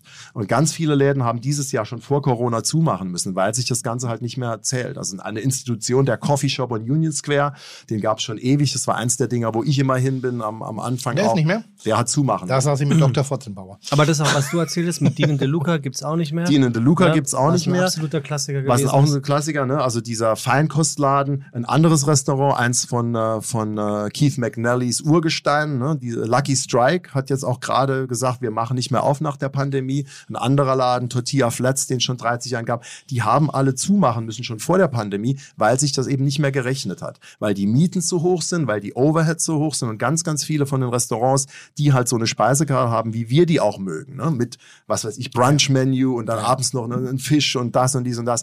Das rechnet sich immer weniger, weil du brauchst viel Personal, viel Küchenpersonal, viel Overhead und du hast jetzt halt durch diese ganzen Mietenstrukturen und durch diese Gentrifikation und dieser Verteuerung der Innenstädte dort, hast du halt plötzlich ein System, wo nur noch diese Pokeball-Läden richtig Ja, geil ja. funktionieren. Weißt du, Ja. ich mache ein Ding am Fließband, Salatbar, weißt du, kein, keine, kein Charme, kein nix, aber die überleben und vorher haben schon unsere und diese coolen Läden zugemacht und das wird sich jetzt noch nach dieser Corona-Krise noch noch viel viel verschärfen und ganz ganz viele Läden werden Das ist ein Trend, machen. den ich gerade gegenteilig beobachte. Ich habe fast das Gefühl, dass durch Corona, zumindest in Hamburg, äh, die personifizierten oder Charakter, äh, äh, charakterlich präsenteren Läden gerade äh, wieder sehr viel wertgeschätzt werden und, und anerkannt werden und sehr stark frequentiert und besucht werden Als vor der von den Krise. Gästen. Nicht vielleicht nicht als vor der Krise, aber im Vergleich Mhm. zu den äh, One-Product. Ja. die sich halt Ja. einfach nur drehen, drehen, drehen, Mhm. drehen, dass die eher ein bisschen Schwierigkeiten haben, aber so diese kleine Individualgastronomie, wie gesagt, ich bin zufrieden mit der guten Botschaft. Äh, ich habe 20 Plätze weniger, aber ähm, wir erzielen einen Umsatz, mit dem ich zumindest den Laden am Leben halten Mhm. kann. Und wenn ich jetzt darauf eingestellt wäre, äh, wahrscheinlich auch sogar eine gewisse Wirtschaftlichkeit entwickeln kann. Da brauche ich aber natürlich, um das Ganze zu bearbeiten, wenn du so schöne Läden siehst wie Salt und Silver, Mhm. wunderbar, ich komme auch ganz gut klar. Äh, Fabio Hebel kommt ganz gut klar. Das sind eigentlich die Gastronomien, die vorher auch schon gut dastanden, aber sich dem Wettbewerb stärker stellen mussten, äh, einen stärkeren Preisvergleich akzeptieren mussten. Also ich sag mal so, wenn ich ein, was habe ich denn bei mir auf der Karte? Angenommen, ich habe eine Currywurst auf der Karte, habe ich glaube ich nächste Woche mittags, dann muss die bei mir 9,50 Euro kosten. Das ist wie es ist. Ich kann es Ja, nicht ändern. Der Burger So. war, glaube ich, 11,20 gestern. Ja, aber das sind 200 Gramm. Aber also da, da brauchen wir sagen, nicht. ist ein Und auch die Currywurst hat auch 300 Gramm. Aber eine Currywurst 59 im Vergleich zu einer Currywurst in der Imbissbude ist natürlich, wieso ist ja doppelt so teuer? Da muss auch mindestens doppelt so viel drin sein. Da, das brauchen wir jetzt nicht verargumentieren, warum, wieso, weshalb das in einem Sitzrestaurant ein Ticken teurer ist, äh, wo das nur ein Teilprodukt ist. Aber da ist gerade eine Akzeptanz für vorhanden. Und was auffällig ist, dass die gehobenen Restaurants jedenfalls alle, die ich persönlich kenne, sehr gut funktionieren.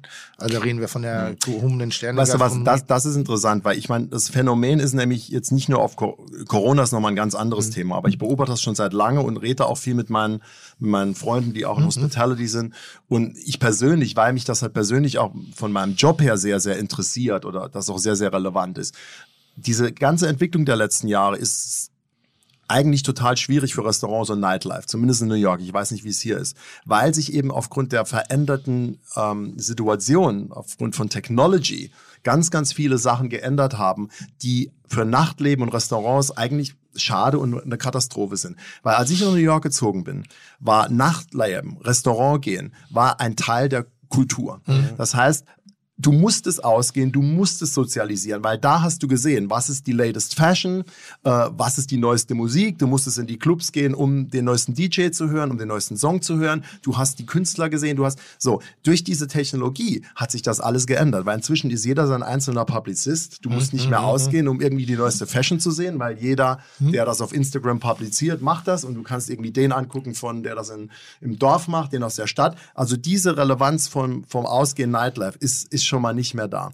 Und dann, was interessant war, New York Nightlife hat ja auch jahrelang sehr, sehr viel vom Gay Nightlife gelebt, was eigentlich das war, wo am wildesten war und auch, wo die tollsten Musiksachen oft auch entwickelt wurden. Also viele, viele Klassiker. Und New York Gay Nightlife in New York ist völlig aufges- ausgestorben. Aus einem, mit einem Grund ist Grinder. Social Media, Dating und Hookup. Hey, du kennst bist du Tim Grinder? Grinder ist Tinder Grindr- für Homosexuelle. Genau. Und das gibt schon länger. Und, und da gehen halt, äh, wie gesagt, da gehst du halt drauf, das ist wie Tinder, nur äh, das ist halt da sehr, sehr stark äh, schon lange etabliert, dass eben Leute, anstatt dass sie ausgehen müssen, um jemanden kennenzulernen, um auch vielleicht einen romantischen Hookup zu haben, gehen die gleich auf Grinder. Weil das ist äh, eine, eine, eine relativ straightforward Sache und du musst halt nicht mehr, wie gesagt, äh, nachts ausgehen. Das hat sehr, sehr lange gedauert, bis das angekommen ist bei der heterosexuellen Community. Also Grindr gibt's ja schon lange und inzwischen aber durch Tinder und die ganzen anderen Sachen ist das für die neue Generation genau das Gleiche. Wenn du als junger Mensch 1920 oder jetzt, wie gesagt, diese ganze Generation, die Digital Natives, die treffen sich nicht mehr in Restaurants oder Nightclubs um irgendwelche, die hooken ab oder die lernen Leute kennen digital. Das heißt, für die ist es überhaupt nicht mehr wichtig, in ein Restaurant zu gehen, in einen Club zu gehen. wenn Homosexualität in der Clubmitte angekommen ist und nicht mehr in der Gay-Szene, dann fehlt da einfach dieser Exzess, es fehlt das Laute, es fehlt dieses Explodierende, dieses sich nach außen hin auch darstellen wollende, wenn ja eh alles akzeptiert und, und, und verstanden wird. Und ich finde, es ist ein toller Zustand im Alter. Aber für kulturelle Dinge finde ich es langweilig. Heute kann rein theoretisch schiebst du dir Farbe in dein Anus, kackst das auf eine Leinwand und bist ein großer Künstler. Äh, ohne große Aussage. Irgendwie ist so, früher war es noch ein Skandal, heute ist es, naja gut, das haben wir doch schon mal, irgendjemand war das, war das blaue Farbe oder grün? Ich weiß es nicht mehr. Ah, nee, es war gelbe Farbe. Ja, blau ist wild. Ähm, wir tragen dieselben Klamotten, also wir, wir, wir äh, mittelalten Männer tragen dieselben Klamotten wie 20-jährige Kinder. Wir hören mehr oder minder die gleiche Musik, äh, versuchen up to date sein, weil wir auch eben durch den und das die Wut, die geht verloren, die die Subkultur, die geht verloren. Diese kleinen dreckigen Clubs, diese kleinen, diese schmutzigen semi-legalen Sachen, weil aber eben auch alles nur noch also es ist so kontrolliert und es ist so strukturiert. Ich meine, ich war in den 90ern, in 1989 war ich das erste Mal in New York. Das, das war noch dirty. Da hat man mir noch gesagt, so bitte da nicht hingehen. Und ich bin aus Versehen ins, ins, ins Alphabet City reingelaufen. Äh, äh, Lower East. War Und- eine No-Go-Zone damals. Lower East, Alphabet City, konnte ich auch Taxifahrer nicht hingefahren. Und das waren so zwei Straßen, aber eig- eigentlich war es nur wie, okay, du gehst auf die falsche Straßenseite und dann, ah, ist nicht gut, du solltest lieber Alphabet City, das fing an. Avenue A, B, Ja. C, D. Da, da war es los und da wusstest du ganz genau, ich kann noch bis zur First Avenue gehen, aber ab Avenue A, Gut, Tompkins Square Park, hättest du nicht gemacht. Ich wusste es nicht. Mich hat jemand darauf aufmerksam gemacht und hat gesagt, das ist keine Ecke hier für dich, du solltest äh, wieder zurückgehen. Und dann, dann sagt er hier, das ist diese Ecke. Weil man da ausgeraubt wird. Keine Oder- Ahnung. Also dumm, das im, im. Nachhinein, aber es war ein bisschen ja äh, Low-Income, äh, Drogen und, und Na gut, und, wie und, gesagt, die Stadt war ja damals noch eine ganz andere und das ist schon, wie du es richtig sagst. Natürlich, die Stadt wurde immer mehr gesäubert, auch von, von unserem Freund Giuliani, Mhm. der ja auch eine ganz, ganz wirklich rabiate Das war der Oberbürgermeister. Das war von der New York. Obermeister von New York, der jetzt auch völlig den Verstand verloren hat. Ich war noch nie ein großer Freund von der. Also jetzt wirklich ein massiver Trump-Supporter, der, also dem kannst du gar nicht mehr zuhören. Also wirklich ein angry old man.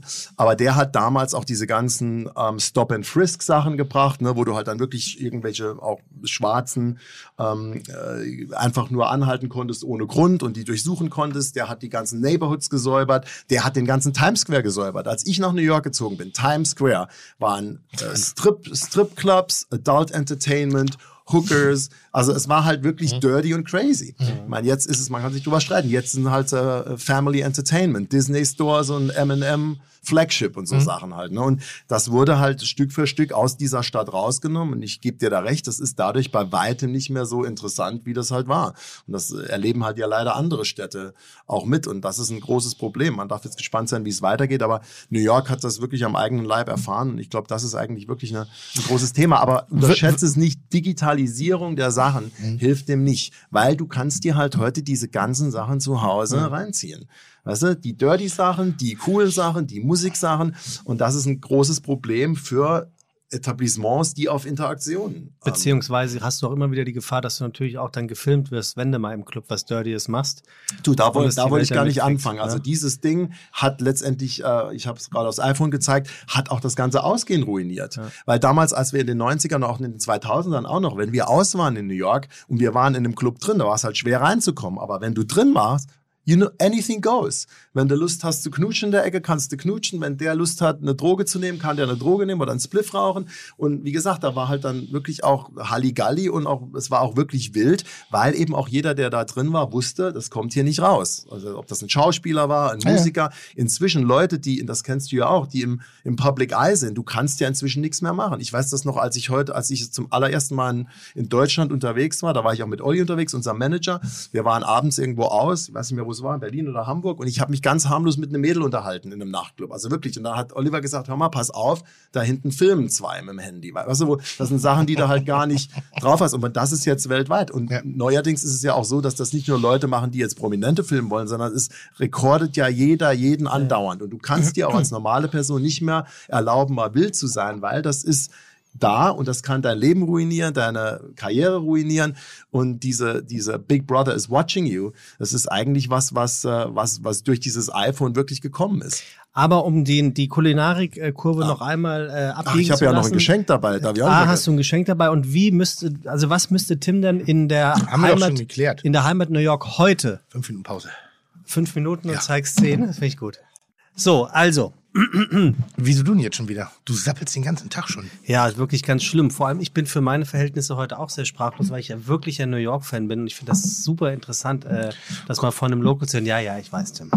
Ähm, ein Gastgeschenk, sagte Thomas, hat er noch dabei. Blöder Arsch. Ich habe äh, parallel zum Gastgeschenk, lieber Thomas. Ähm, Ach so, ich da noch mal. ja, welche Stadt ist geiler, Berlin oder New York? Was ist denn das für eine Frage? Ich, na, äh, nochmal, es ist ja, es wird ja wirklich allgemein Berlin als das neue New York Wei sozusagen. weißt du, wann Berlin seine Coolheit verloren hat? Jetzt, wo Mit der wissen- Grenzöffnung? Nee, dass das Grill Royal nach Dubai kommt. oh, stimmt. Spätestens da hat es doch Oh, Ja, really? Coolheit verloren. Franchising out. Ja, Also- also, ja, Also pass mal, auf, Stimmt, mich, stimmt, stimmt, mich darfst du das, mich darfst du das nicht fragen, weil ich bin nach wie vor äh, ein Der großer. Dubai. Ich bin, ich liebe New York nach wie vor. Und das ist leider so, dass ich das nicht mehr ganz so liebe wie, wie am Anfang, weil sich die Stadt eben so verändert hat und nicht bist aber auch unbedingt zu ihrem Besseren. Ich bin auch, nee, aber die Stadt hat sich schon verändert, aus, aus vielen Gründen. Aber nach wie vor, für mich ist das gar kein Vergleich. Ich war jetzt auch noch mal so lange hier und die meiste Zeit auch ne, in, in Berlin. Und ich finde Berlin total super. Ich finde total, äh, Berlin total spannend. Aber auch da werdet ihr überrascht sein, das zu hören. Mir ist das zu homogen. Ich bin in New York so lange, das heißt, diese Vermischung von Kulturen, die fehlt mir total hier. Was ist das neue New York in, in Amerika? Es gibt kein neues New York. Es wird nie ein neues New York geben. Und es wird nie ein zweites New York geben. Weil auch wenn New York schlechter wird, also nicht mehr ganz so cool, wie es war. Der Unterschied von New York, und ich habe mich das oft gefragt, weil ich glaube, deshalb liebe ich das dort auch so. New York ist per se eine Immigrantenstadt. Und das ist die DNA. Die lebt davon, dass Leute dorthin gekommen sind von anderen Plätzen, um was Neues zu schaffen.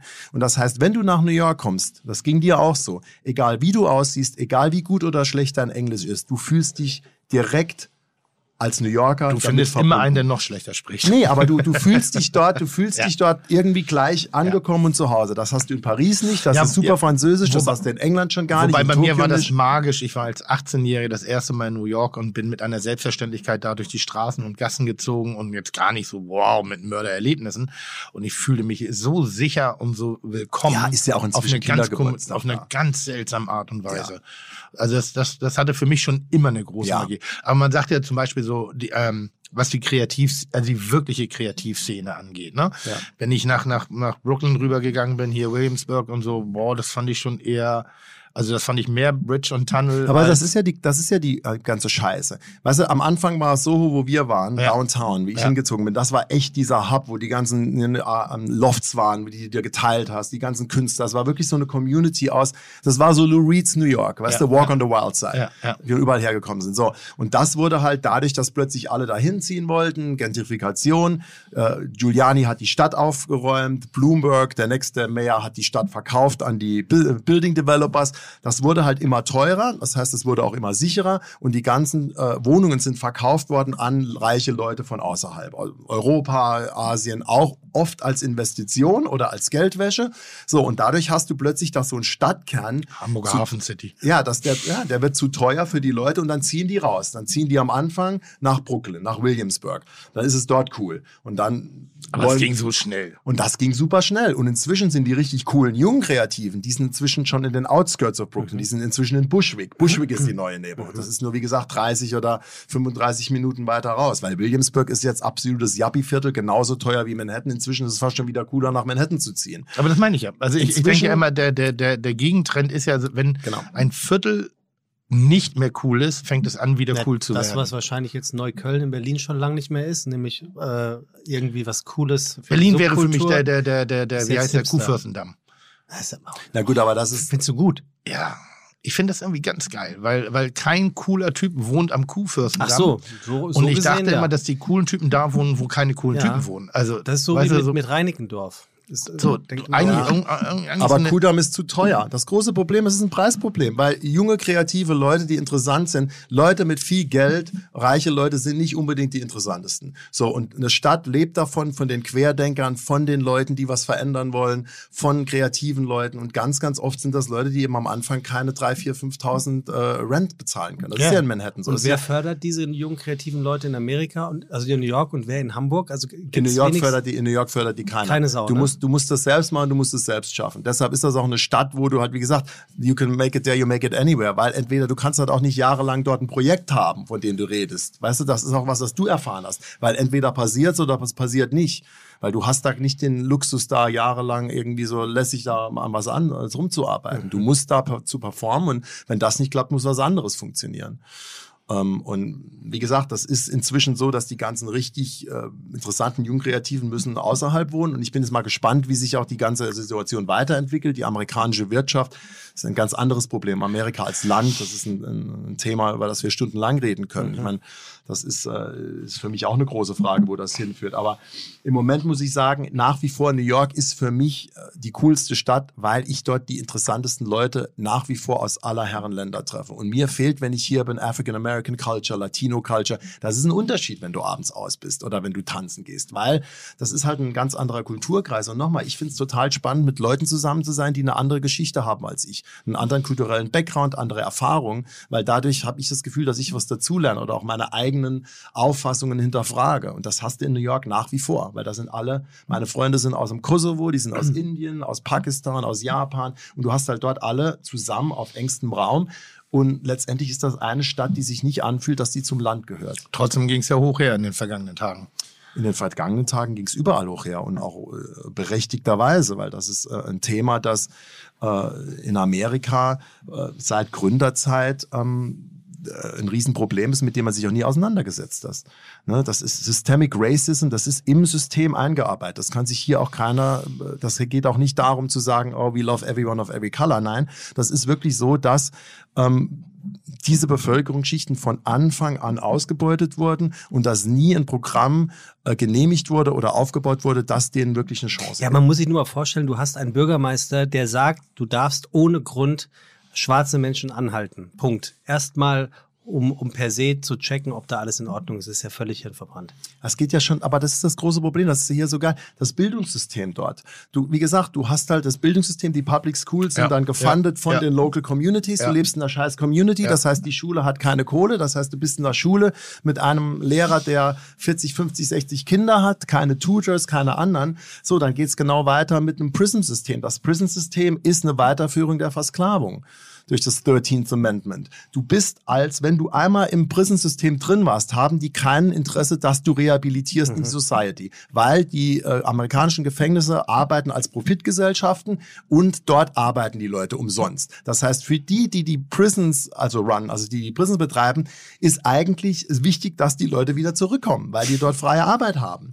So, und dann, äh, wie gesagt, diese ganzen, krude, aber na, ja. aber es ist leider Ja, ja, so. Und diese ganzen Systeme, the, the War on Drugs, das auch mit Reagan angefangen hat, weitergeführt wurde durch Clinton, das auch Obama nicht ändern konnte, hat eben dadurch immer schon die schwarze äh, Bevölkerung ähm, dadurch benachteiligt oder die Chancengleichheit war nie da. Und das geht durch alle, äh, durchs Educational System, Police System, das Rechtssystem durch. Und ähm, nochmal, es ist vor allem auch ein Jetzt, Land. jetzt, jetzt ist es aber auch ein, äh, also wenn, wenn ich von außen drauf schaue, äh, sehe ich jetzt nicht unbedingt den, den, den Boden vorbereitet, dass es sich in Zukunft großartig ändern wird. Nein, weißt du Also- was? Weil die, das große Problem, es ist ja nicht das, was du einmal, du musst das systematisch verändern. Das meine ich ja. Und wenn die Leute auch sagen, defund the police, das heißt ja nicht, ist ja auch jetzt ein Riesenthema, ja, wir schaffen die Police ab. Defund. Mhm. Das ist aber dumm. Nein, das ist es aber nicht, weil Defund heißt nämlich, guck mal, was das Police Budget ist. In Amerika das Police und Military Budget ist in Milliardenhöhe. Und in der Community hast du Milliarden oder Millionen im Police Budget, die sind ausgerüstet wie das geilste Militär auf der ganzen Welt, aber du hast null Investition in lokale Communities, in Schulen, in Sozialworker, in Nurses. Die Nurses hatten in der Pandemie keine Ausrüstung. Die haben nicht genug Und sie, Beatmungsgeräte. und sie, Und sie die Poliz- Nurses entlassen ohne und die Ende, ne? Polizei fährt rum wie im Kriegsfilm. Das ist eine, und das, wie gesagt, es geht nicht darum, dass man die, die abschafft, aber es geht darum, dass man die Staatsgelder umverteilt. Mhm. Und um ganz ehrlich zu sein, mich kotzt es an in Amerika, dass ich Steuern bezahlen muss. Mhm. Weil in Deutschland bezahle ich Steuern. Steuern bezahlen ist nie geil. Mhm. Aber ich bezahle Steuern, in Deutschland sehe ich, wo es hingeht. Weil in Deutschland bin ich krankenversichert. Mhm. Ne? In Deutschland habe ich eine freie Education. Ich hatte eine geile Schule, Grundschule. Ich hatte eine, äh, ein gutes Gymnasium und ich konnte studieren für damals 200 äh, Studien. In Amerika bezahlst du für einen guten Kindergarten 20.000 im Jahr. Und es geht weiter, weiter und weiter. Du kriegst dafür nichts. Infrastruktur ist kacke. Äh, so, wo geht's hin? Es geht ins Militär, es geht in, wie gesagt, oft ins Polizeisystem oder in irgendwelche anderen Quellen. Und das ist das große Problem. Soziale Programme sind in Amerika über die Jahrzehnte hinweg systematisch abgebaut worden. Unter fast allen Präsidenten. Obama hat es nochmal versucht, ein bisschen zu regeln, hat es aber auch durch die, durch die äh, republikanischen Kongress auch nicht ganz geschafft. Und das ist das ganz, ganz große Problem, weil die Leute haben von Anfang an keine Chance, überhaupt mal einen Schritt vor den anderen zu setzen. Es geht ums nackte Überleben. Aber wie sieht denn eine amerikanische Großstadt äh, in der Zukunft aus? Das ist die ganz, ganz große Frage, wo das Land hinführt, weil sagen ja auch viele, it's a failed state. Das, ist, das System ist nicht aufrechtzuerhalten. Was uns zu einer weiteren Diskussion führt, ist Kapitalismus in seiner reinsten Form ein System, das wir aufrechterhalten können. Und dann wird's wirklich kompliziert, weil das ist ja das, was du an Amerika siehst. Können wir jedes Jahr, weißt du, Also die Frage basiert ist ein bisschen in die Richtung, siehst du dich in zehn Jahren noch in New York? Das ist eine sehr, sehr große Frage, weil bei mir wird sich auch ändern, wenn ich wirklich mal Kinder hätte, weil dann wirklich eine Frage, hätte ich da Lust drauf, dass die in Amerika aufwachsen? Und ich muss auch wirklich genau beobachten, wie das Land jetzt weitergeht. Ich liebe New York, ich würde da gerne leben. Ich hatte schon immer eine sehr, sehr zwiespältige, Verhältnis zu Amerika und das hat sich in den 27 Jahren nicht verändert, sondern verschärft, weil das ist radikal schlechter und schlimmer geworden. Das ist ein unregierbares Land. Amerika ist keine Demokratie.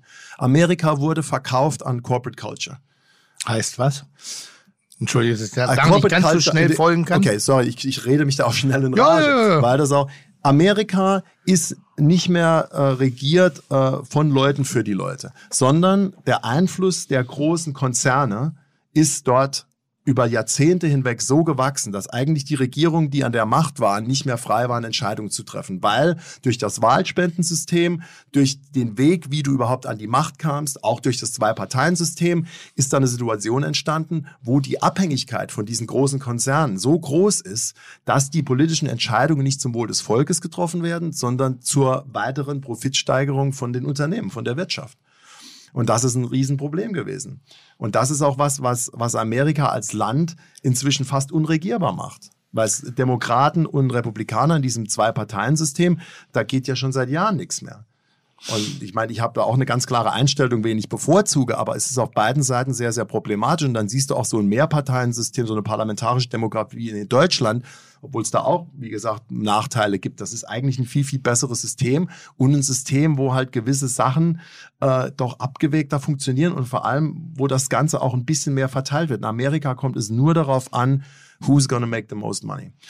Ich muss gestehen, dass ich an der Stelle Eis betreten habe, das für mich persönlich sehr, sehr dünn ist. Also sprich, dass mir da ernsthaft äh, auch ja. nur ansatzweise Grundwissen für fehlt, um eine einigermaßen... Nee, ja nein, nein, aber, nee, nee, aber trotzdem, ich finde es ja wahnsinnig interessant. Ich kann jetzt bloß keine, keine Gegenfragen stellen nee. oder, oder kann es auch nicht in Muss Frage nicht, stellen, aber es ist, was Thomas da sagt. Und ich fühle mich immer wohler in einem Gespräch, wo ich zumindest rudimentäre Kenntnis mhm, habe, ja. um mich dagegen zu positionieren. Aber das ist so all, oder nicht dagegen, aber mit das Gespräch am Laufen zu halten. Ähm, und du, das, kann man abhaken, aber es geht ja zurück ja. auf deine Frage. Ich glaube, Amerika ist einer, es ist ein epochaler Wechsel, denke ich mal, sowieso auf der Welt durch Corona. Und in Amerika ist es im Moment eine Situation, die wirklich, also es ist wirklich Make or Break.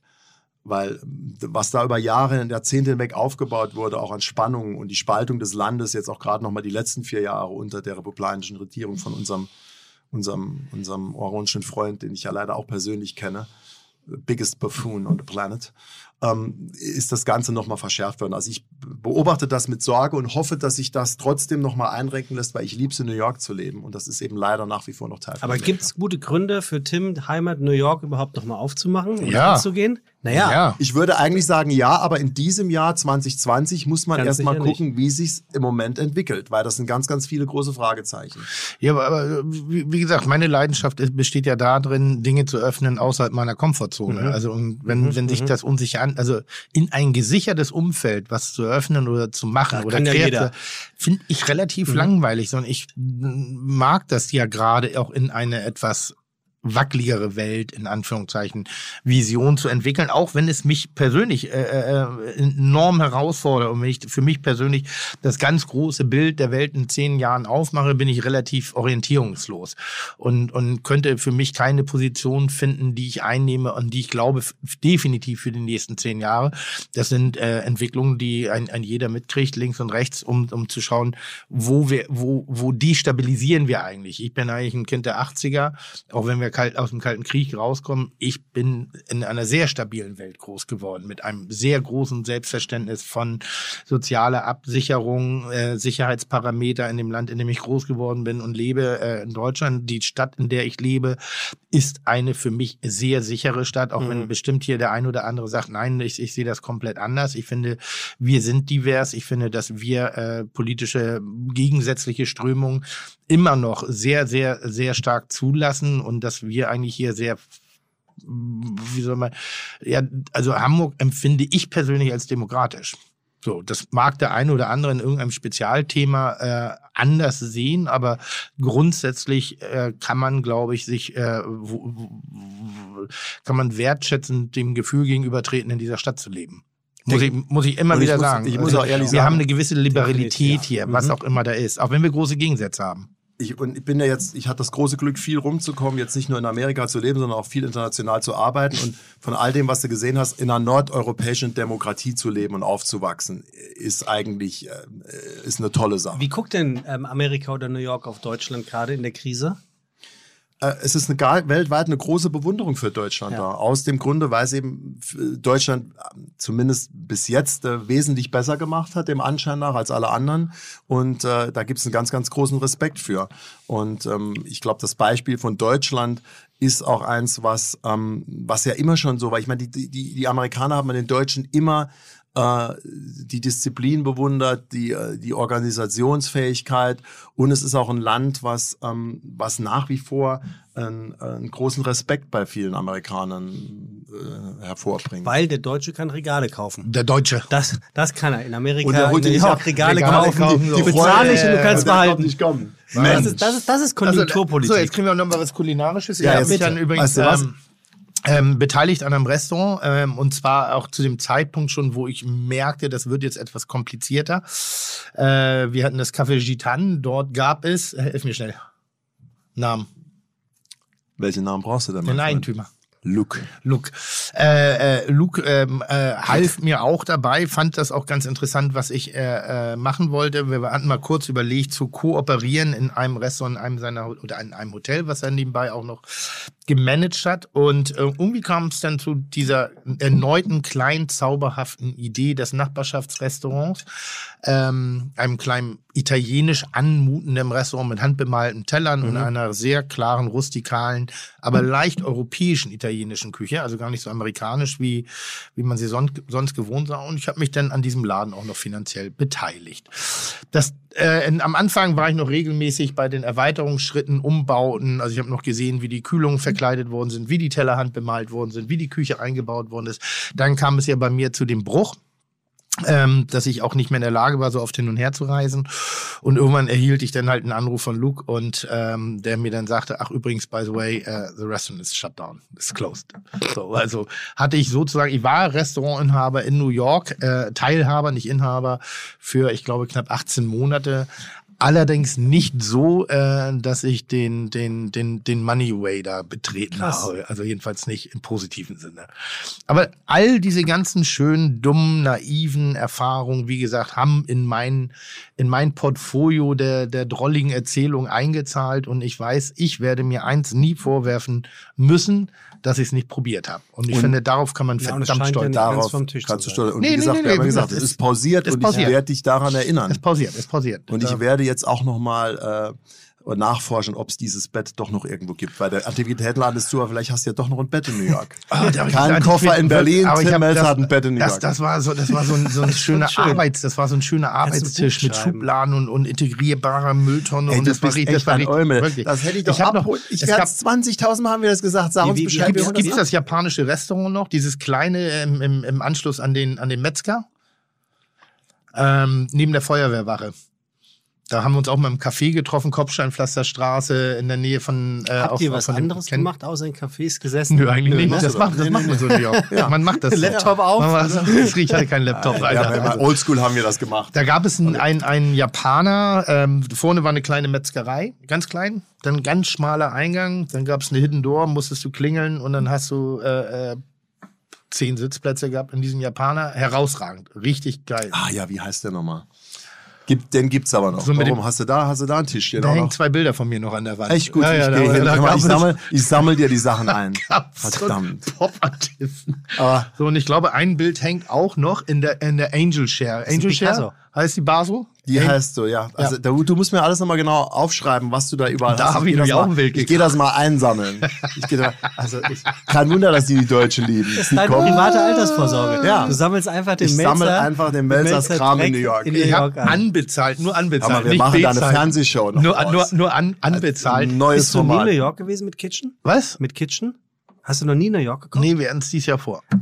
Dieses Jahr, dieses Jahr wäre es fällig gewesen, aber da kam uns The Big C in, äh, dazwischen, so dass wir äh, derzeitig das nicht für aber möglich aber The aufgehoben. Big T hat ein Gastgeschenk ja, mitgebracht. Gastgeschenke. Ein Und, Gastgeschenk. ähm, ja, freust dich doch. Zumindest jetzt mal was, was du bekommst, was du nicht einfach hergeschenkt Ich hoffe aus New York und nicht aus Berlin. keine, keine Kurzwurst. Ich bin Na, ja, hör mal, ich bin ja, ich bin ja leider schon äh, ein paar Wochen hier. Das heißt, ich habe dir was aus Deutschland mitgebracht und du hast das große, große Glück, dass ich gerade bei einer meiner Mutter war im Saarland.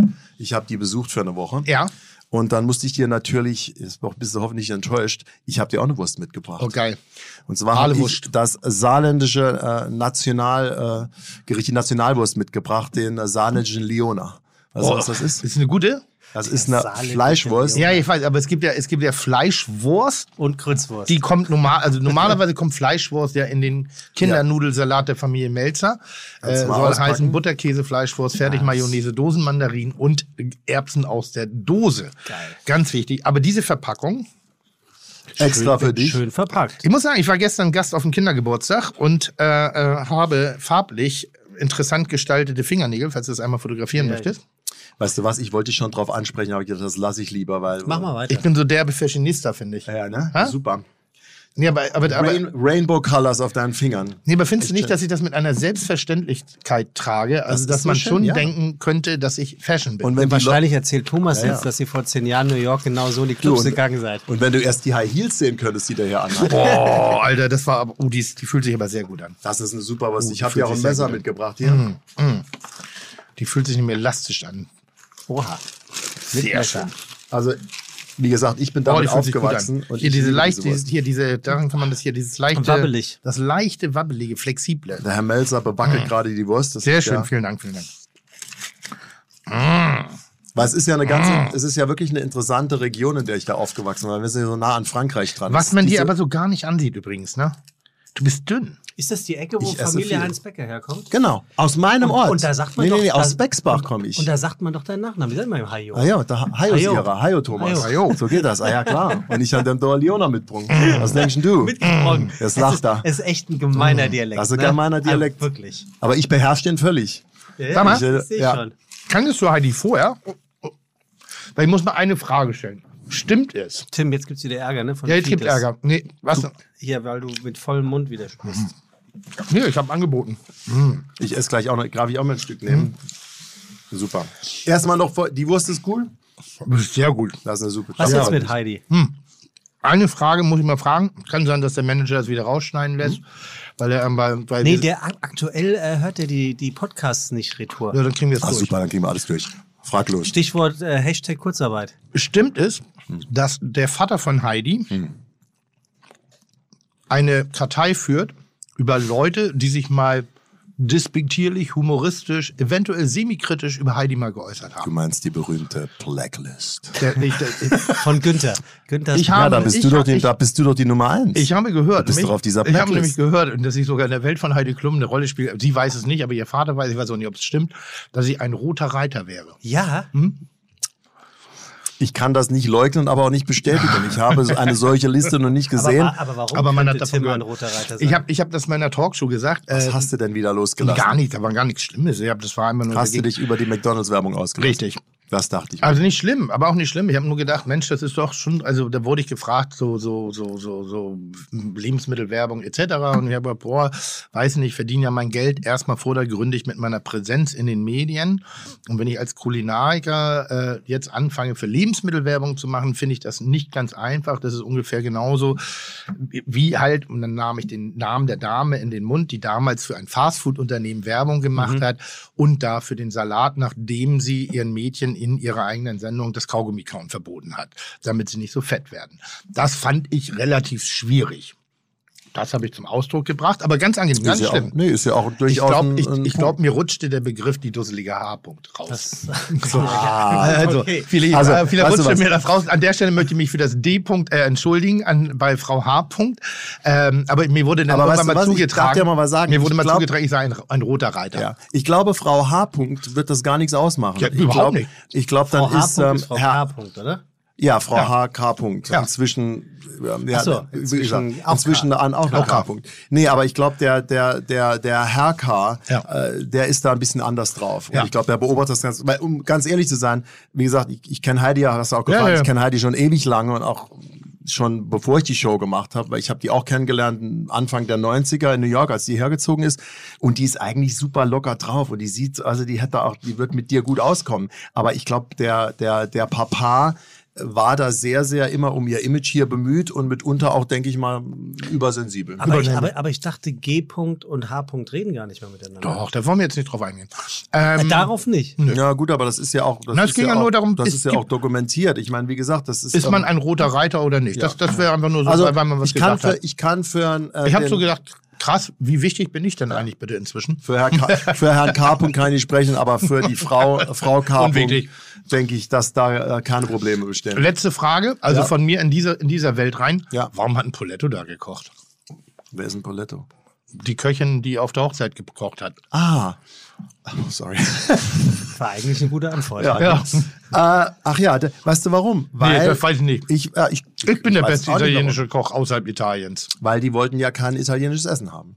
Weil die wollten, so sah es nämlich aus, Punkt die sein. wollten unbedingt eine deutsche Hochzeit machen, dort mit deutschen Gerichten. Das heißt, es gab Wiener Schnitzel, was du ja nicht machen möchtest. Was? Habe ich mal irgendwo gelesen. Irgendwann haben wir gesagt, dass du dich vor Wiener Schnitzels... Äh, Ja, das stimmt schon. Du hast jetzt ein Kitchen, Irgendwann das hast erste du Mal, mal mit Raue hast du, weil du hast gesagt, das ist ein perfektes Gericht, das kann man nicht Habe ich irgendwann mal, glaube ich, gelesen. Dass du Ja, gesagt weil ich sowas hast, wie Bescheidenheit an den Tag legen möchte. Aber, Also, ja. auf jeden Ja, Fall gut, gab, gut, gut. Es, Ja. gab es, ähm, gab es äh, die ganzen Klassiker, die Deutschen. Frikadellen. Äh, Frikadellen gab's, es gab dann auch so eine Kartoffelsuppe, solche, solche Sachen gab, bis zu den Desserts. Es gab so Eis mit heißem Himmel, es gab Spaghetti-Eis. Also sie wollten da eine, Kla- Habe ich, auf der- hab ich auf der Karte. Ehrlich? Im, im, Auf, äh, im, in der guten Botschaft. Habt ihr so eine Presse? Ja. Ist, hab ich- ist eigentlich eine Kartoffelpresse, aber da kommt hervorragendes Spaghetti-Eis raus. Ich war, ich war gerade, als ich meine Mutter besucht habe im Saarland, wir waren dann so im Eiscafé in unserem Lokalen. Ja. Die hatten eine Karte, da waren 20 verschiedene Spaghetti-Eis drauf, in allen möglichen Varianten. Isst du, isst du mit äh, Sahne drin oder ohne? Spaghetti-Eis ist, Ist mit, Sahne. Also sonst jetzt ist müssen wir es mal behalten. Nein, ein Spaghetti-Eis ist es Vanilleeis auf diesem Ja. Sahnekern drauf. Das mit- haben wir noch nicht ganz so gut wie die Eisdiele. die Eisdiele hat dieses Temperaturverhältnis von Eis und Sahne und Mengenverhältnis so gut drauf, dass diese, diese Sahne so schön Parfait-ähnlich, so halb gefroren Genau, drin da, darauf kommt es aber drauf an, weil Ja. die darf nicht sahni-sahni Ja. sein. Die muss so wie so ein Genau. bisschen Meringue Café mäßig kriegen wir noch nicht ganz genau. Weil das ist super. Ich habe das Arbeiten wir uns ich dran ab. liebe Spaghetti-Eis. Ich habe ich hab das ein bisschen Phänomen. größer gemacht, also ein bisschen Gibt's anders. aber noch. nur in Deutschland, oder? Da Spaghetti-Eis? gibt's in Italien nicht. Äh, ist, äh, ist erfunden worden übrigens von ähm, ähm, ähm, einem Herren, der in Mannheim äh, respektive Heidelberg liegt, Dario Fontanella. Ja. Der hat das Spaghetti-Eis tatsächlich erfunden, hat es aber nie zum Patent angemeldet. Er ist Kann mittlerweile. man auch nicht. Naja. Rezepte kann man nicht zum Patent anmelden. Okay, dann wird das der Grund sein. Ich weiß es nur so, dass es er hat, so nie davon, er hat nie davon profitiert, ist mittlerweile aber lustigerweise der erste, der ähm, Eismanufaktur als Ausbild Ausbildungsberuf angemeldet hat. Also er tut wenigstens viel für, für das Eisbusiness in Deutschland. Nee, aber Spaghetti-Eis ist, ist eine, eine, eine, eine, neben Vanilleeis mit heißen Himbeeren eine der besten äh, Geschichten überhaupt. Ich, hab, ich bin ja noch so, ich gehe ja noch Was kostet das Spaghetti-Eis bei dir in der Botschaft? 59. Ja, ich 59? Weiß, 9 Euro. 59 Euro. Allerdings mit einer 300 Gramm Currywurst dazu. Und mit, Also- mit, mit goldenem äh, Raspeln. Nein, aber nochmal im Sitzen, Teller, das Ganze drumherum ist es ein Tick Spaghetti-Eis im Stehen ist auch scheiße. So, Was aber- gibt's bei dir in der Botschaft? Ja. Da gehe ich heute Abend hin und Melba. esse ein Spaghetti. Spaghetti-Eis Melba. Ehrlich? Ja, mit Himbeeren, Nein, also mit. Himbeersoße, damit ich ein bisschen und Pfirsich, damit ich so einen? Grund. Ist ganz geil. Pfirsich Ja, am Spaghetti-Eis. Pfirsich. Da ist ja Pfirsich Melba. Okay. Pfirsich Melba, Ich kennst bin, du? ich bin, ich Nee. kann Pfirsich Melba. Du mischst hier die klassischen Eisgerichte. Was hier. ist Melba? Pfirsich mit, mit Himbeersoße. Sag mal, Und Vanilleeis. warst du früher nicht in der Eisdiele? Und das, ma- das führen wir Der zueinander. An zueinander. Pfirsich nicht. Sensationell, geil ist es ja. Ja? Hm? Neulich hatten wir eine, ähm, es gab neulich einen Moment, da, da war mir jetzt ein Ticken unangenehm, weil wir hatten eine Köchin von Christian Bau bei uns sitzen. Ja. Drei Sterne. Und ich bin selber mal bei ihm äh, zu Besuch gewesen und habe mich über den Exzess der Detailversessenheit bei der Ausarbeitung der Gerichte ein wenig gewundert. Also Mhm. wirklich wie perfektionistisch dort gearbeitet. Ist irre, ist unfassbar. Wo ich dann auch manchmal denke, oh, ist das vielleicht nicht ein drüber? Und die, die, diese, diese junge Dame war äh, voll des Lobes, eben auch über die gute Botschaft. Und dann kam die Frage auf, was habt ihr denn für ein Dessert? Und jetzt musste ich halt einer Köchin von Christian Bau sagen, drei Sterne, eines der besten Restaurants der Welt, Spaghetti-Eis. So. In dem Moment war mein Rückgrat nicht mehr ganz so stark, aber es kam bei den Eltern sehr gut an. Na, Spaghetti. Emotional, weil da muss man sich emotional drauf einlassen. Also es ist auch nicht dekonstruiert oder irgendwie umge... Es ist Spaghetti-Eis. Ich gehe da heute. Abend hin und teste dein Spaghetti-Eis. Sehr schön. So, da muss ich aber auch mal Geile, sagen. geile Leone. Entschuldigung für Schmatzen. Gute Folge. Jederzeit. Ja. Thomas Sind Hayo. wir schon durch? Ja, Schön schon- bei euch. schon Ja, zweieinhalb. Ja. Naja. Wir haben wenig Kulinarisches heute gemacht. Finde ich gar nicht. Doch, ich will doch ein, jetzt will ich noch mal eins wissen. Ja. wissen. Was ist das Shit in New York? What is the shit in New York? Ja, also kulinarisch. Weil als ich damals da war, ähm, und jetzt habe ich wieder davon gelesen, dass Aska, äh, das war damals zu dem Zeitpunkt, als ich da war in Williamsburg, in so einer Hinterhofgarage war so ein kleines Pop-up-Restaurant mit vier Schweden waren das, glaube ich. Also Ja. Aska ist, ist skandinavisch.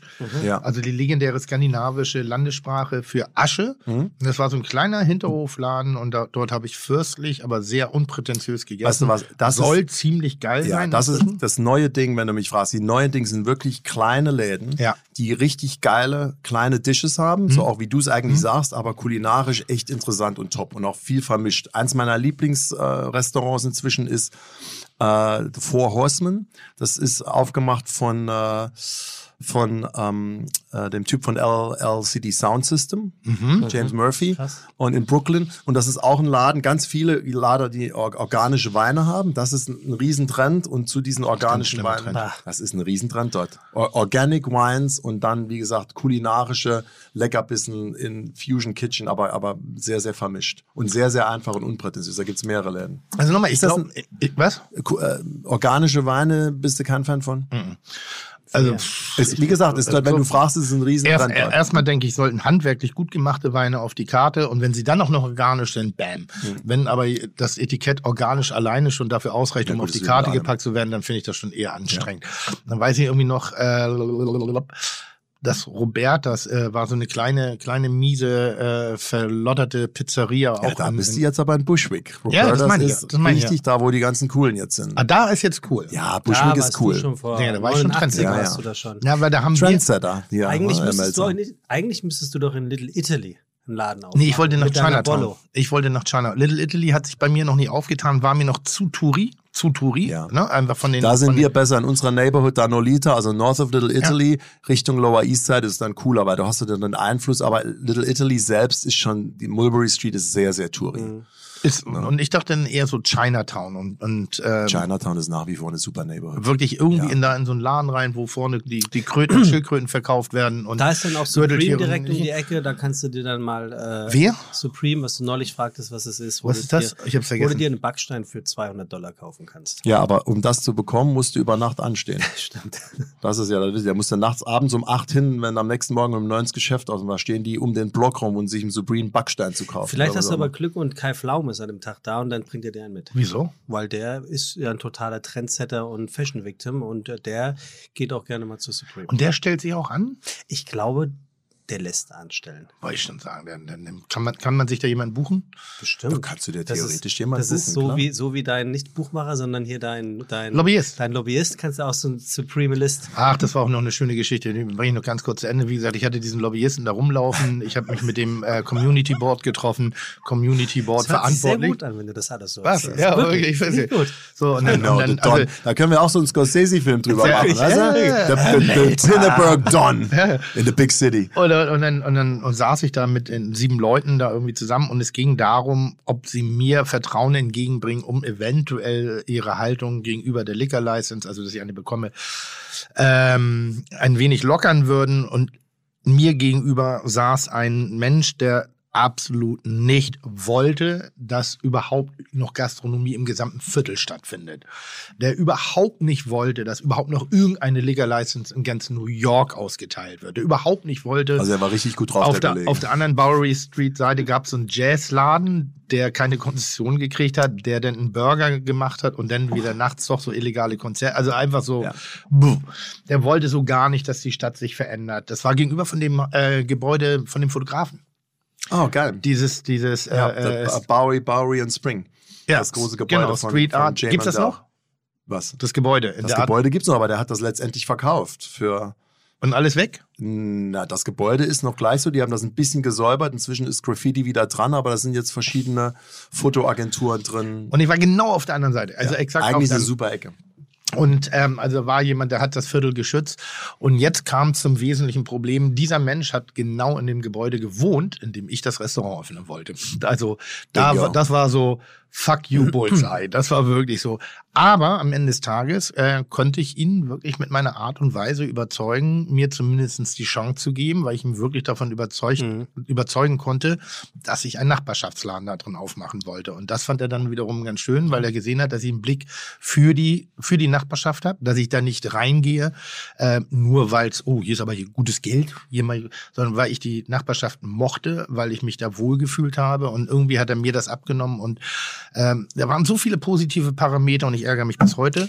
Naja, ist ja noch nicht ganz. Nee, ist er Ende noch nicht. Ich ärgere mich ja nur bis heute, äh, dass ich den ersten Kauf nicht getätigt habe. Weil irgendwann wurde es zu groß, zu groß, zu groß, Passt zu gar nicht groß. zu dir. Das ist eigentlich gar nicht. Nee, ich bin so, ich, nicht. nee, wirklich. Ich Geht glaube, gar ich nicht hatte, voll von dir selbst. so, ich hatte eigentlich, ich glaube, es gibt dann äh, hier wie das Balthasar. Ja. Äh, eine, so eine kleine französische Brasser, Brasserie, super erfolgreich seit über 10, 15 Jahren da irgendwie so. Klassiker. Mein Laden war größer. Und ich So muss nochmal dazu sagen, das- Balthasar das ist keine kleine das ist- Brasserie. Das ist größer als Café Paris. Das ist Also wesentlich wirklich. größer. Ja, das ja, hat ja. Borchert Größe. Nice. Also das ist also keine habe ich gedacht, kleine so für, Brasserie. für, für so einen kleinen Opener, für so einen kleinen gastronomischen, Also- kulinarischen Versuch, hast Ja. du, habe ich da noch. Hattest du deines Wissens außer äh, Thomas schon mal einen New Yorker in der Bullerei?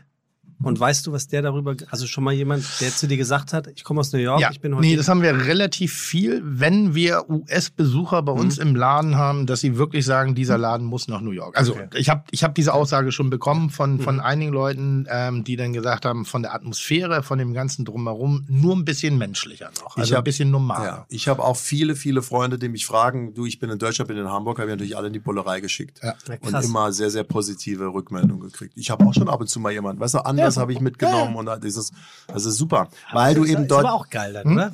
Auch runtergehen wie Öl dann. Also mein, mein, mein äh, äh, Lieblingsgast, was jetzt so die Prominenz, auch neben dir Oh, natürlich, jetzt, ich habe. Ja. neben dir natürlich, ähm, den, den wir, äh, oder es waren eigentlich zwei Gäste, die hatten Dreharbeiten äh, hier in, in Hamburg. Das war Philipp Seymour Hoffman und äh, William Defoe, die regelmäßig Ah, ja. bei uns waren Ja. und sozusagen sich immer zurückgezogen haben. Und mit denen konnte ich dann irgendwann in diesen Kontakt eintreten Ah, über William diese Dafoe kleine, Ja, über die Jungs. kleine beide Geschichte. Philipp auch super, Ja, mit tragisch. verstorben, ne? Philipp, Jahren. Leider verstorben, der hat auch Stimmt, jahrelang hat gekämpft. gedreht, die so ein, so ein, so ein, so ein, so ein, so ein, so ein, so ein, so ein Wirtschaftsthriller, glaube ich. Habe ich Thriller gesagt? Ja, ne? Thriller. So, äh, so ein Krimi, so ein Wirtschaftskrimi. Ähm, und da, wir haben dann wirklich Kontakt aufgenommen über die äh, Botschaft, die, ähm, über die Urkunde meiner Delaware Inc., die ich äh, in, in Amerika sozusagen gegründet habe und hatten dann äh, Bezug. Und das hat mich dann schon so ein bisschen international fühlen lassen. So, weil es war mehr als nur Gästebuch, Foto. Lust, lustigerweise machen wir kein Gästebuch.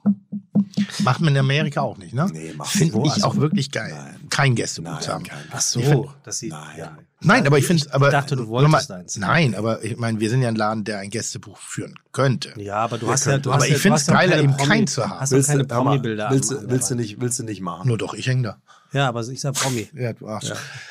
Thomas, toll, toll, toll, toll, toll. Ähm, äh, bald wieder. Du, wie lange bleibst du jetzt noch in Deutschland? Ich bin jetzt nur noch ein paar Tage hier, weil langsam fängt Amerika Ja. wieder an zu öffnen Ja. und ich habe eine Produktion in LA, das heißt, ich bin noch hier bis Mittwoch und dann muss ich ja nochmal zwei Wochen in Quarantäne, wenn Ja. ich drüben bin und danach so, geht's wieder los.